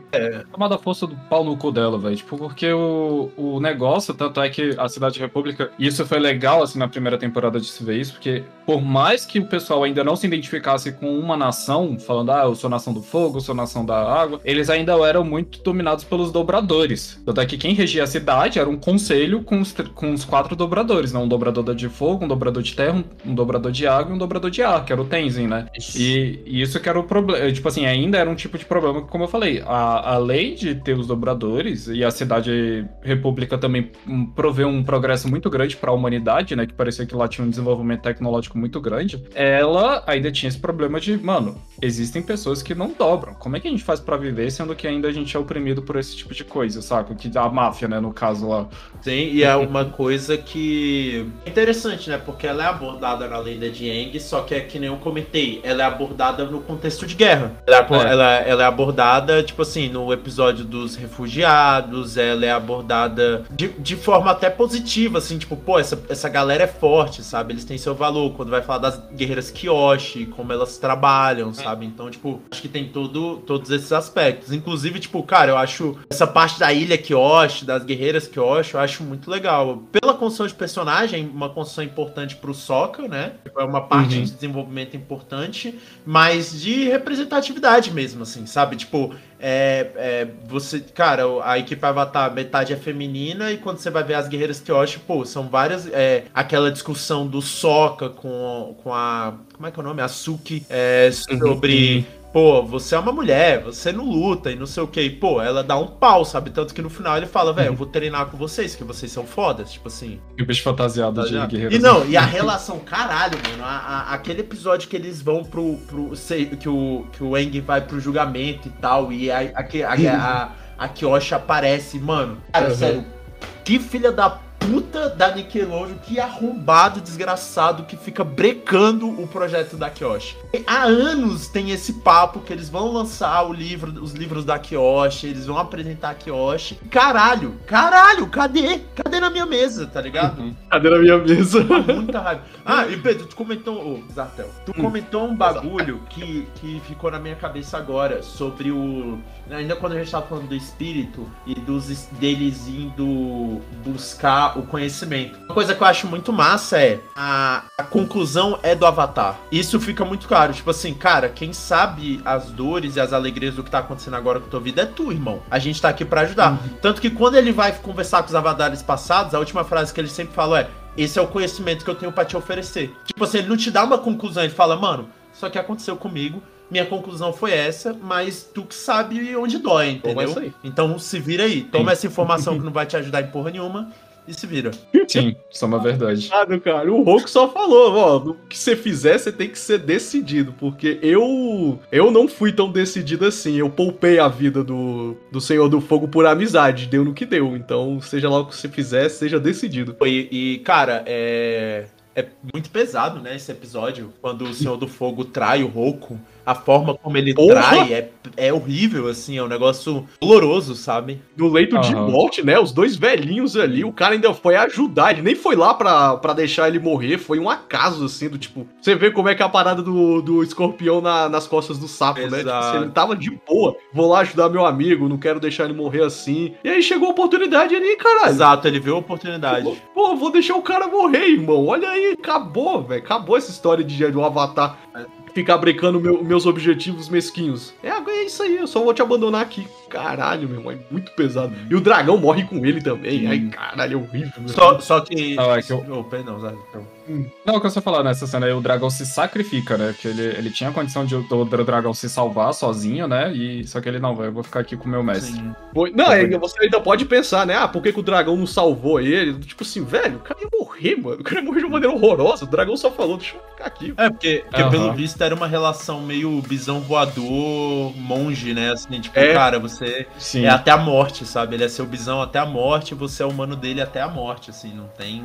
Cara, e, e esse episódio eu acho muito doido, porque até ele, a guerra parece meio gratuita, né? Tipo assim, parece, caralho, é só um monte de fascista doente mesmo, assim, tipo, caralho, por que que tá em guerra? No fim das contas, sabe? Por É, que, que eu- tá em guerra? E aí esse episódio é muito bom, que mostra toda a construção de raciocínio e tal, assim, eu- pelo menos eu acho genial, assim. É porque o Senhor do Fogo ele tem um problema, né? Até, até certos pontos da história, o Senhor do Fogo ele é só o cara mal, tá ligado? Tipo assim, por que, que ele é o cara mal? Porque ele quer dominar o mundo. Por que, que ele quer dominar o mundo? Porque ele é um cara mal. Exatamente. E é isso. Não tem. Aí quando você vai pro, pros quadrinhos, quando você vai pra outras séries, aí você tem uma história um pouco mais aprofundada ali. Mas o Ozai, ele, ele, ele é meio. Ele é meio psicótico por ser psicótico, sabe? Não tem muita. Tem muita Quando coisa. você, quando você chega no âmago do, do personagem, você vê, tipo, até nos quadrinhos mesmo, ele é, ele é azula, saca? Uma, uma Uhum. pessoa que sofreu, tá, tá, tá psicótica e não, aí só que tomou aquele objetivo, e agora eu vou fazer esse objetivo acontecer, é isso. Cara, Mas, agora, Hum. só, só fazer outro ponto aqui rapidinho. Nos quadrinhos também, a gente vê que esse problema de negros começar a abusar do poder e o caralho a quatro é recorrente em toda a história de qualquer tribo do fogo. Total. Não, mas, cara, eu, eu acho que aí, passando panão pra tribo do fogo. E isso é uma coisa que eu acho massa na lenda de Korra, que traz esse contraponto. Ah, e até na lenda de Aang isso fica um pouco claro, justamente nesse arco do Zuko, acompanhar o Zuko, etc. Que é, é, cara, eles não são. Um dobrador. É, o Guerreiro do Sol deixa isso claro: o dobrador de fogo não é inerentemente ruim. Não é uma pessoa inerentemente Uhum. violenta, não é uma pessoa inerentemente má. E aí, na, na, na lenda de Aang, com a, com a tribo do Sol, você vê isso, você vê, tipo, cara, a gente é dobrador de fogo, mas, cara, a gente preserva o- o- os nossos mestres, os, os dragões, a gente preserva a nossa cultura, a gente não é, não é a favor da guerra, tanto que a gente foi dizimado pela própria nação do fogo, a gente teve que se esconder nas ruínas, etc. E quando a gente assiste a lenda de, de Korra, a gente vê um contraponto que é, cara, é, o que falta é oportunidade. Idiota, sabe, com sede de poder tem em todo lugar. O que falta é oportunidade, que é o que É. acontece com aquela ditadura. Uhum. A Kuvira. É porque o, o Korra, né? Eu acho que ele fez o contraponto do Eng justamente. Ele fez um contraponto em dois, em dois pontos assim. Triviais, triviais, triviais, triviais mesmo. Que é a Korra é o, completo, é o completo oposto do Eng. O Eng é um pacifista numa guerra, onde todo mundo espera que ele mate o senhor, o senhor do fogo. E a Korra é a guerreira perfeita em tempos políticos. Ela literalmente comeria o senhor do fogo na porrada com 11 anos de idade. Só que não existe um grande senhor do fogo pra matar, tá ligado? Existe a vida cotidiana. Existe quem passa fome, quem cobra imposto, quem não cobra imposto, quem paga, quem não paga, quem morre de fome porque não se adequa à sociedade. Tem essas paradas e ela não consegue resolver isso tudo no soco, sabe? Ela não consegue resolver o problema de que, a, de que os, os dobradores são opressores. Querendo ou não, eles são opressores na Cidade República, quebrando todo mundo na porrada, sabe? Ela não vai conseguir resolver dessa forma. Só o Eng. O Eng seria o protagonista perfeito pra Korra e a Korra pro Eng. E o outro ponto é os vilões. Os vilões no, no Avatar, eles não são, não são bem construídos como vilões. Eles não são bem construídos é, para serem maus, pra você odiar eles. No Korra, cada um deles é muito bem construído. Eu gosto muito dos. Exceto pela última, né? Ficou meio jogada ali da última temporada. Mas, cara, todos os vilões da Korra são muito bem construídos, Ah. são muito bons. Ah, tá. Eu vou deixar. A gente vai fazer o programa de Corra, eu vou deixar tudo isso pra lá. Eu ia comentar algumas coisas lá, mas não, deixa pro programa de Corra, a gente faz isso. É, mas assim, do, do Avatar, é, agora voltando pro Eng, né? O Avatar é todo, todos eles são, né? Mas é. Voltando pro Eng. Não, é que tipo, a gente já meio que chegou numa reta final, como você falou, né? O, o desenho é muito grande, né? 90 episódios. Cara, é uma coisa que assim, 90 episódios, mas que você assiste bem rápido. E tem que ser assistido. Ele realmente tá de longe, eu acho, considerado o melhor desenho do Ocidente. E me surpreende, mas eu- eu- aí eu acho que é um problema mais de, de importação, né? Vamos dizer assim. É que temos esse problema não só com, com, com Avatar, né? Qualquer mídia exterior do Brasil, a gente tem esse grande problema de importação. A gente tem um, um- um veículo principal que sempre chega aqui, que no caso seria o- a TV, né? Traz, mas qualquer coisa que venha agregado a ele, parece que demora 50 vezes mais para vir para cá e que traz mais conteúdo, traz mais profundidade para qualquer coisa que ele venha apresentar pra gente. Eu acho que esse é um dos problemas do Avatar aqui no Brasil, né, no caso. Absurdamente, concordo, cara. É o que a gente tava conversando sobre Gravity Falls também, sabe? Tipo assim, o produto Uhum. principal vem, ele faz um sucesso absurdo, e até uma coisa que eu esqueci de comentar. É, eu não sei se você lembra, acho que foi, em- foi, foi em 2015, né? Quando Avatar fez 10 anos, foi publicada uma matéria que eles fizeram entrevista com, acho que foi uma produtora da, da Nickelodeon, ou, é, ou uma diretora, eu não sei. Foi alguém muito importante, foi uma mulher muito importante na Nickelodeon. Que era ela explicando o sucesso de Avatar 10 anos depois, que é uma série que ela é tão boa que rotineiramente ela é redescoberta. Então, Sim. eu fico vendo direto, falando direto. Eu moro aqui com a Camila, eu já falei, Camila, dá uma olhadinha, mostrei pra ela, pô, ela viu dois livros, ela tá em vez de terminar e tal, e ela gostou, sabe? Pô, é um desenho, é algo que ela não gosta, sabe? E ela gostou. Pô, criança, sabe? Isso vai sendo repassado na TV, vai, vai indo pra streaming, etc. Cara, Avatar é um, é um- é, eu não sei se ainda tá no Netflix, mas eu lembro que na época da, da, da campanha eles falavam da importância do Netflix pra esse redescobrimento perpétuo, sabe? Que é um sucesso, Avatar é um sucesso na Netflix até hoje, cara. Sei lá quantos anos. É sete anos depois do lançamento da série. Então, tipo assim, é uma série muito boa e com muito.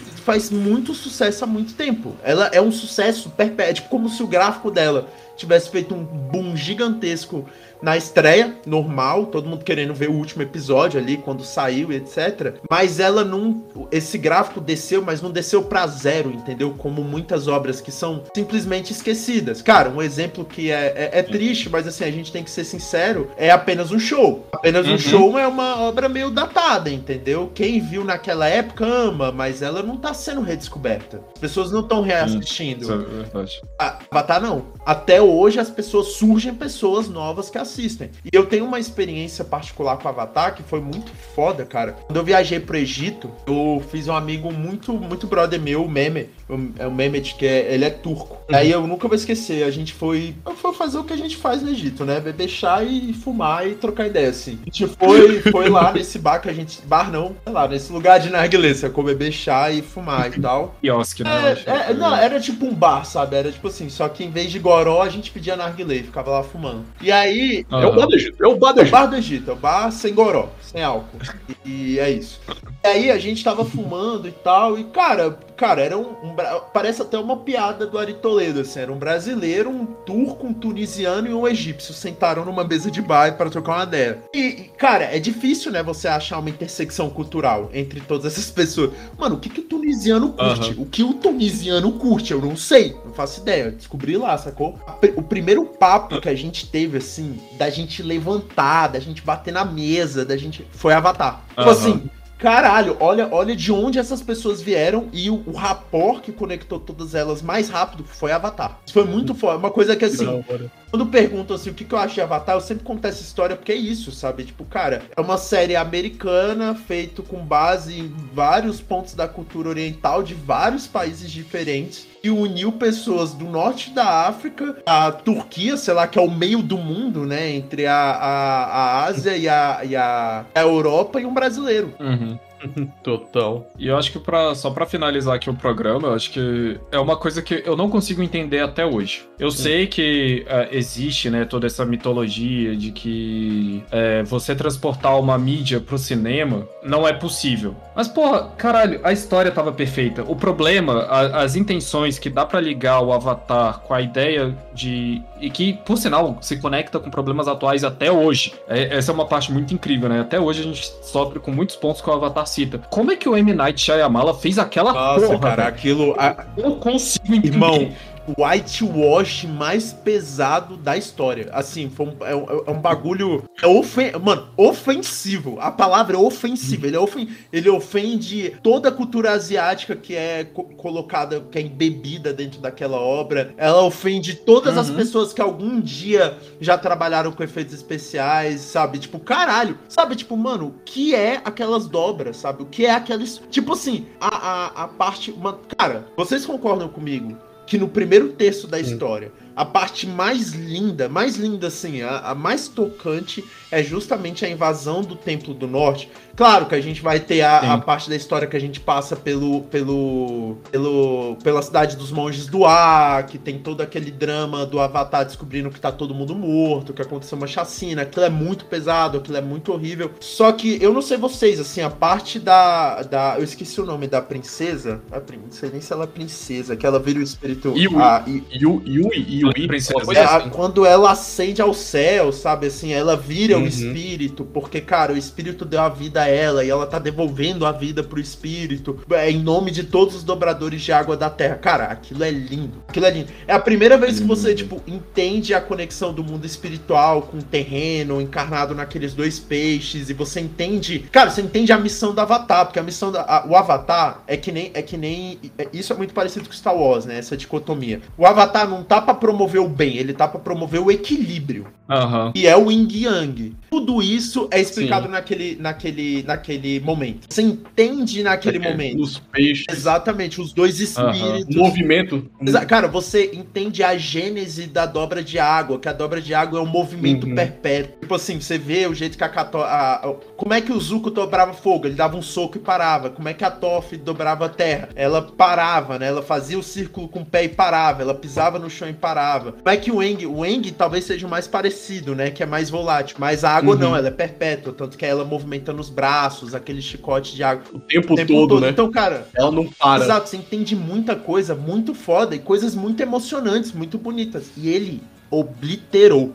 Assim, ele diz. Hum. Virou soquinho, virou. E soquinho ruim.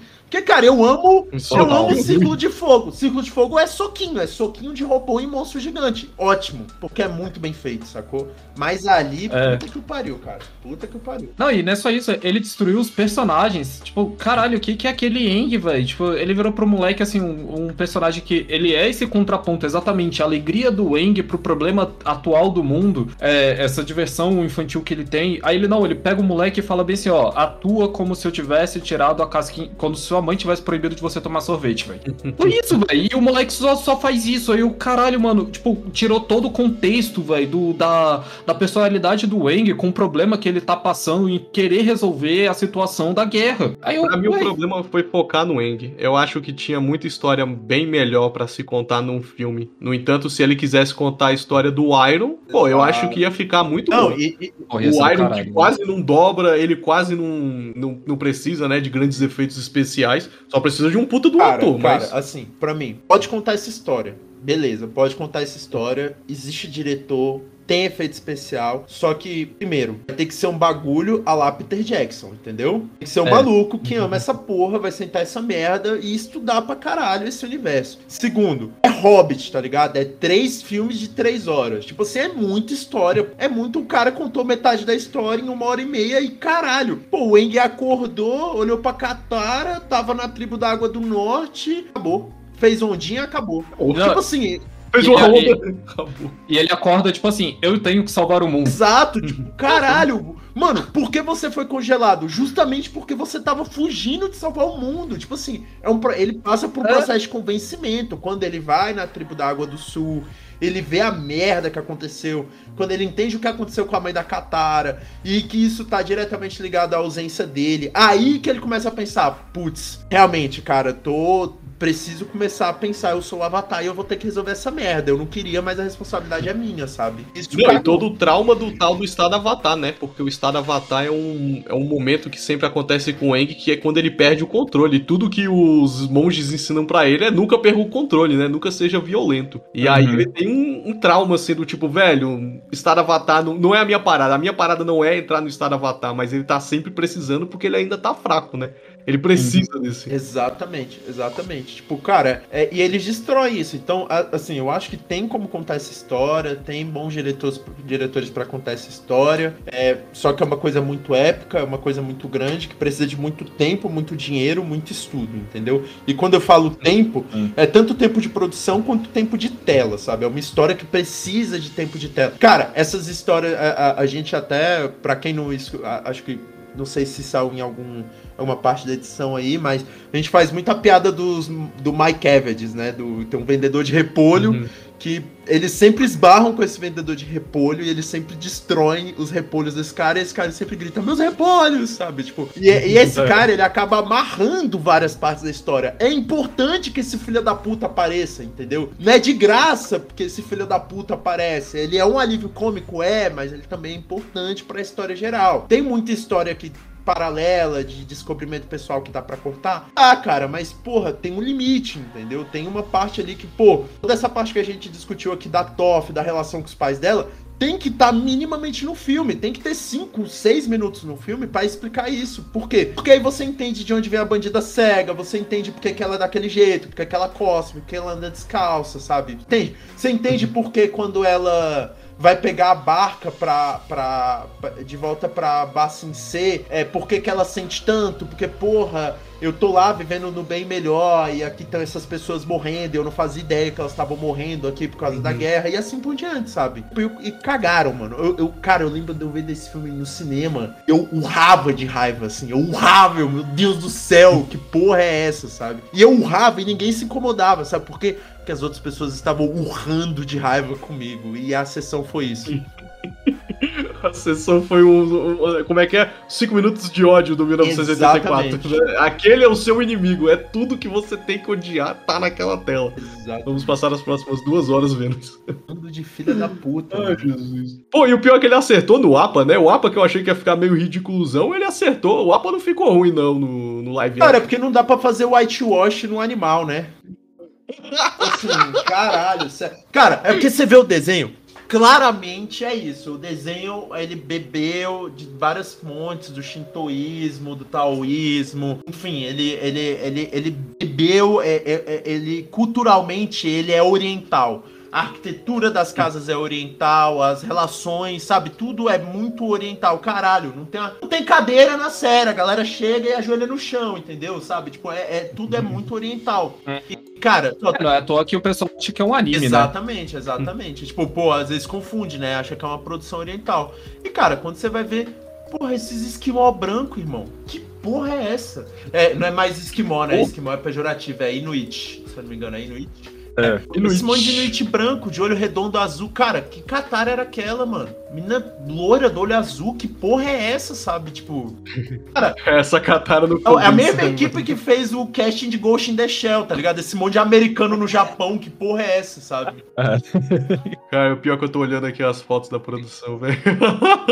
Caralho. A galera é branca mesmo. A galera é muito branca, velho. Meu Deus. Cara, é, e cara, o Pedro falou, esse menininho. Porque assim, tipo, cara, você entende que tem uma disparidade ali é, de, de idade mesmo e, e, e de maturidade entre a Katara e o Eng. É uma questão Uhum. por muito tempo na série. Assim, Por muito tempo Uhum. na série é, putz, ela me enxerga como amigo. Às vezes, é, é, é, no início era tipo, cara, ela me enxerga como uma criança. É um, é um instinto até maternal, sabe? Assim, de tão distante que eu tô de conseguir alguma coisa. Ele, ele, ele não, não entrou nem na, na, na friend zone, né? Sei lá, na maternal zone, sabe? Ele foi além, assim, era um bagulho mais pesado. E pro, pro desenvolvimento deles como casal era importante. Só que, cara, quando escalaram e o moleque tinha tanta cara de criança, e você sabia dessa relação deles dois, eu não sei vocês, mas desde o começo eu fiquei assustado. Cara, essa mina vai pegar essa criança e vai ser bizarro pra caralho. Essa porra vai ficar muito estranha, sabe?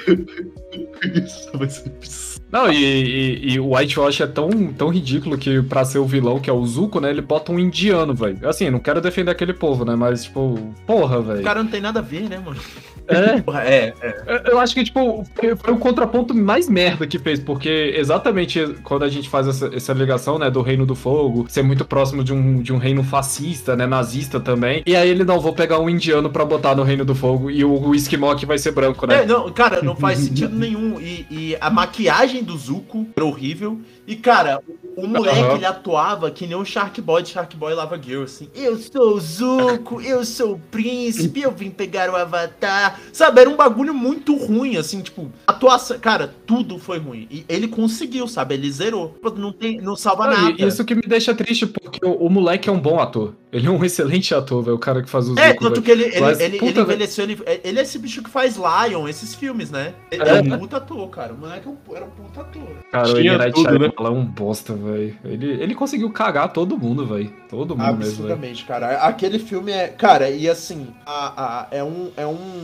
é- é- o, o filme do, do Avatar, ele é um, um, um filme caro. Ele é caro fazer. Porque é Uhum. isso, são dobradores de elementos. Cara, vai ser CGI pra caralho. Não tem efeito prático, pô. Você não vai pegar uma pedra de 200 quilos e jogar em alguém, porra. Tipo assim.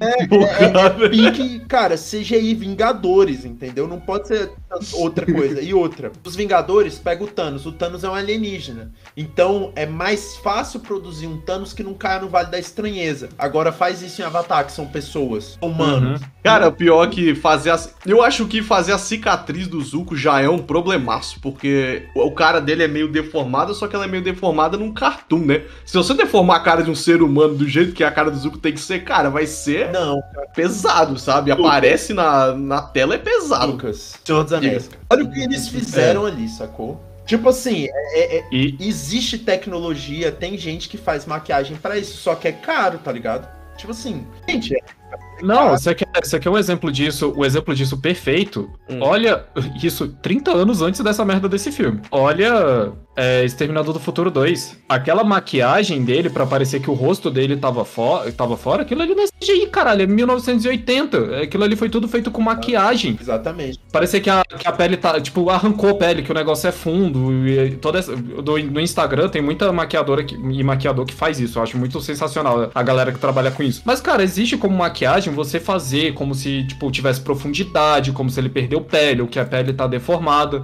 Aquilo ali foi horroroso. E eu tô vendo aqui, dá, dá pra entender por que o filme é uma merda. O filme teve um ano de produção.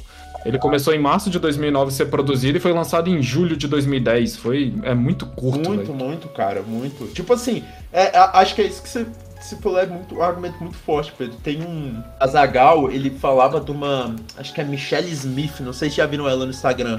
Que ela é uma dublê. Uhum. Cara, Uhum. Tipo, quando você assiste Star Wars, você fica. Cara, como é que essa mulher não tá aí fazendo tipo, absolutamente todas as cenas, sabe?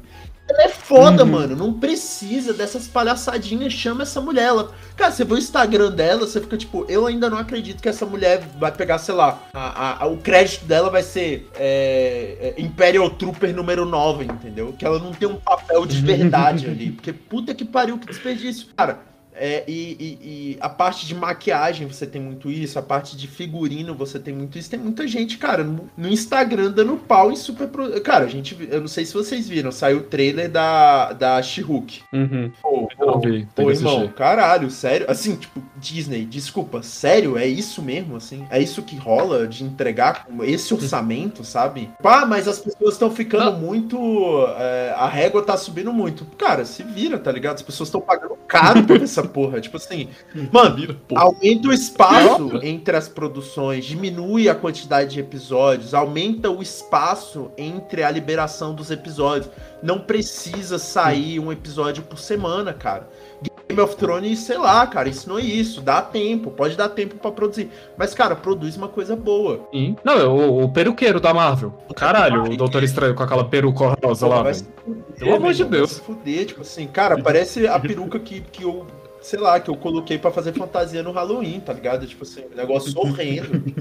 É, é, velho. Deus. tenebroso, velho. Caralho. É, O que eu achei engraçado dessa história toda é que eu e o Zartel a gente conhece a Michelle e eu vi no Instagram dela, eu acho que essa semana, eu acho que eu cheguei até a mostrar pro Zartel. Ela comemorou porque foi a primeira vez em 10 anos que numa cena de dublagem num filme botaram ela pra fazer exatamente o que ela consegue fazer, que é aquelas Não, manobras com bastão. foi, foi no Supergirl, aí ela. A, a produção virou pra ela e falou bem assim. O que, que eu tenho que. Quer dizer, ela perguntou o que, que eu tenho que fazer. Ela, não, toma esse bastão e faz o que você faz de melhor. Aí ela ficou lá na cena do girando o bastão e depois o nego enfiou o efeito especial na cena. Porra, muito. f- Cara, tu vê, eu tava vendo ela essa semana, ela postou um vídeo no Instagram dela fazendo tipo um dive, assim, tipo. Ela, ela tava numa plataforma alta com os cabos, e aí ela fingindo que tava voando, sabe, com os braços pra trás em direção ao solo. Só que, cara, imagina Aham. assim, porque ela, você se joga de uma plataforma que tá, sei lá, 10 metros de altura, assim, uma altura muito alta, assim, tipo, sabe, de cima de um prédio. Bota as mãos pra trás e mergulha com o rosto, rindo, interpretando, sabe? Eu falei, caralho, essa mulher é muito foda, pô. Eu estaria me cagando, eu não teria, eu não teria subido, vamos começar por aí. Eu teria? Aonde? Cara, eu subo, eu, eu subo em lugares, sabe quando tem janela do teto até o chão? Eu não chego perto, pô. Eu fico uma cerâmica de distância. Você é louco que eu vou encostar nessa merda? Me tremendo toda lá, beritite gritando. Essa mulher faz isso e não ganha um papel. Ah, vai tomar no cu, velho. Não, e, e não é só pra isso, não, é coisa de figurino também. A gente, a gente segue ela a Kamui Cosplay. Uhum. Os figurinos. Mano, ela faz o treco caseiro em casa. É sensacional. E hoje todo mundo quer enfiar CGI em tudo. Tipo assim, eu entendo que algumas coisas você precisa ter o CGI em cima. E você não ter a roupa especial acaba complicando, né? Você fazer os efeitos práticos. Mas. Porra, ela faz o, desenho perfeito, velho. Aí tem nego, não, agora a gente vai fazer isso. Aí, aí fica aquela, aquela massinha grotesca do, do VFX que foi teve mal tempo, pouco tempo pra renderizar, velho. Tu, caralho. Exatamente. Cara, o, o, é, é isso. Tipo assim, acho que o argumento sublime. É porque, no fim das contas, é um problema de capitalismo, né? É um problema de, cara, fluxo de caixa. O estúdio produz, sei lá, cinco filmes, um estúdio grande e bom, assim. Tô falando tipo Netflix, assim, que produz 380 filmes ao mesmo tempo, assim. Um estúdio, uma Paramount da vida, Universal da vida, sabe? Tipo, eles produzem, sei lá, velho, 5, 6 big movies por ano. Então eles não podem ter, caralho, ter esse filme aqui que eu tô produzindo há 10 anos. Então, dentro de. Posso produzir 6 mas durante, sei lá, 10 anos, um desses slots tá travado com um Senhor dos Anéis da vida, entendeu? E é um filme que, além uhum. de demorar muito, ele, cara, produz. É, além de demorar muito pra produção, essa produção é cara. Todos esses anos, um, cada ano é como se ele estivesse gastando o dinheiro de uma branquela da vida, sabe? De um, um filme que, cara, conseguir fazer dinheiro muito rápido e gerar um retorno muito rápido pro estúdio. Quando o estúdio mira Sim. nisso, na minha opinião, na verdade ele tá mirando num ganho de longo prazo. Ele tá mirando. Dizendo, é, cara, as branquelas tipo assim, pô, deve ter gerado um puta rendimento no ano de lançamento. No outro ano se pá alguma coisa. Mas hoje em dia, quanto de dinheiro ele reveste pro estúdio? Nada. Senhor dos Anéis. Cara, ah, novo box do Senhor dos Anéis. Um minuto de, sabe, cenas estendidas. A 400 reais o box. Puta que pariu, não vai sobrar um, entendeu? Foda-se. É uma fábrica de dinheiro até hoje. Então acho. Só peço desculpas que se tivesse cenas estendidas de As Branquelas eu compraria. Né? Eu veria porque eu assisto As Branquelas até hoje e eu dou pala até hoje. Eu acho que foi os únicos filmes assim certos que os Waynes fizeram e deu certo. Os Waynes são fodas, né? Eles são muito mais. Eles são bons em piadas, não em coisas longas, assim. Por 10 minutos eles encantam. Passou disso, eles cansam. É, exatamente. Mas, tipo assim, é, é, eu acho que os estúdios não estão mais, não tão mais apostando nisso por uma questão de fluxo de caixa, sabe? Tipo, não tem mais um dono do estúdio. Hoje em dia tem um board de acionistas que quer que o cara pague rendimento de ação para ele ali, ter distribuição de lucro todo ano. Então o cara não pode ficar travado com uma produção que ele não sabe se vai retornar e ele não sabe o quanto que é o que a gente chama de payback, né? O quanto que essa produção vai demorar se, pô, que é aquele cara, quer indicador de sucesso mais imedi imediato, assim, visa mais imediato do que o, o que eles usam de, como é que é o nome? Pra editoração de livro, é, a, é o volume de pré-venda, pra filme é o final de semana, a bilheteria do final de semana de estreia. Cara, e a uhum. bilheteria do final de semana de estreia fala sobre alguma coisa, sabe? Sobre uma obra boa de verdade, sabe? Quantos filmes a gente tem aí? Uhum. Tipo, cara, um exemplo que eu acho muito bom é o primeiro filme do Nolan, né? Como é que é o nome? Aquele do cara lá que esquece as coisas. Porra. Amnésia, primeiro filme do Nolan. Cara, eu apoio Ironia, né? Eu, eu, aposto um dedo que o fluxo de caixa dele só ficou positivo muito recentemente, depois que o Nolan explodiu, entendeu? Se fosse pensar é o... no final de semana de estreia, pô, esse filme nunca teria saído. É um puta filme, lançou um puta diretor. É, eu acho que o maior exemplo desses aí é o Blade Runner. Blade Runner foi um fracasso. Foi um fracasso. E hoje é um filme cult que todo mundo assistiu e tem que ser assistido e blá blá blá. E foi um fracasso, velho, na época que Mano, estreou. e Blade Runner, o que que vende de filme? O que que vende de camiseta? O que que. Caralho, Android sonho com ovelhas elétricas. Cara, esse livro do Felipe de K. Dick, assim, acho que 90% das pessoas só conheceram, se conheceram porque assistiram Blade Runner e foram atrás de onde veio esse roteiro. Se pá, o livro ganhou o nome do filme. Mano, isso, isso. Se pá, você não compra Mano, mais. Eu amo. É, Android. Eu sonho. amo Aleph. Eu amo a editora Aleph. Eu amo. Aleph me patrocina. Cara, tem três empresas que tem que me patrocinar: a Aleph, a Companhia das Letras e a Growth. Darkside. Porra, e a Growth. eu compro de suplemento e o que eu compro de livro desses filha da puta não tá escrito. Mas, cara, a última edição do box, do Philip K. Dick, que eles lançam lá os contos não terminados, que,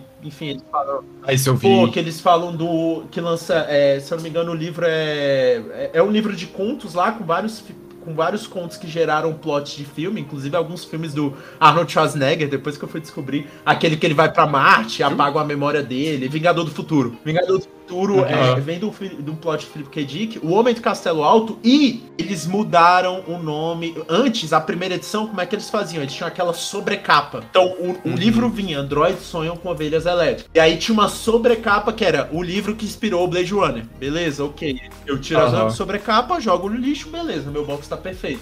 Agora, eles não fazem mais a sobrecapa, eles usam direto na capa, Blade Runner. E quando você lê a porra do livro, mano, o título tem que ser Android Sonho com Ovelhas Elétricas. Faz total sentido. Senão não faz sentido, faz né? Blade Runner não faz sentido, esse nome não faz sentido no livro. Não, mas é, é porque o Philip K. Dick ele era muito literal, né, na- nos títulos dele, né?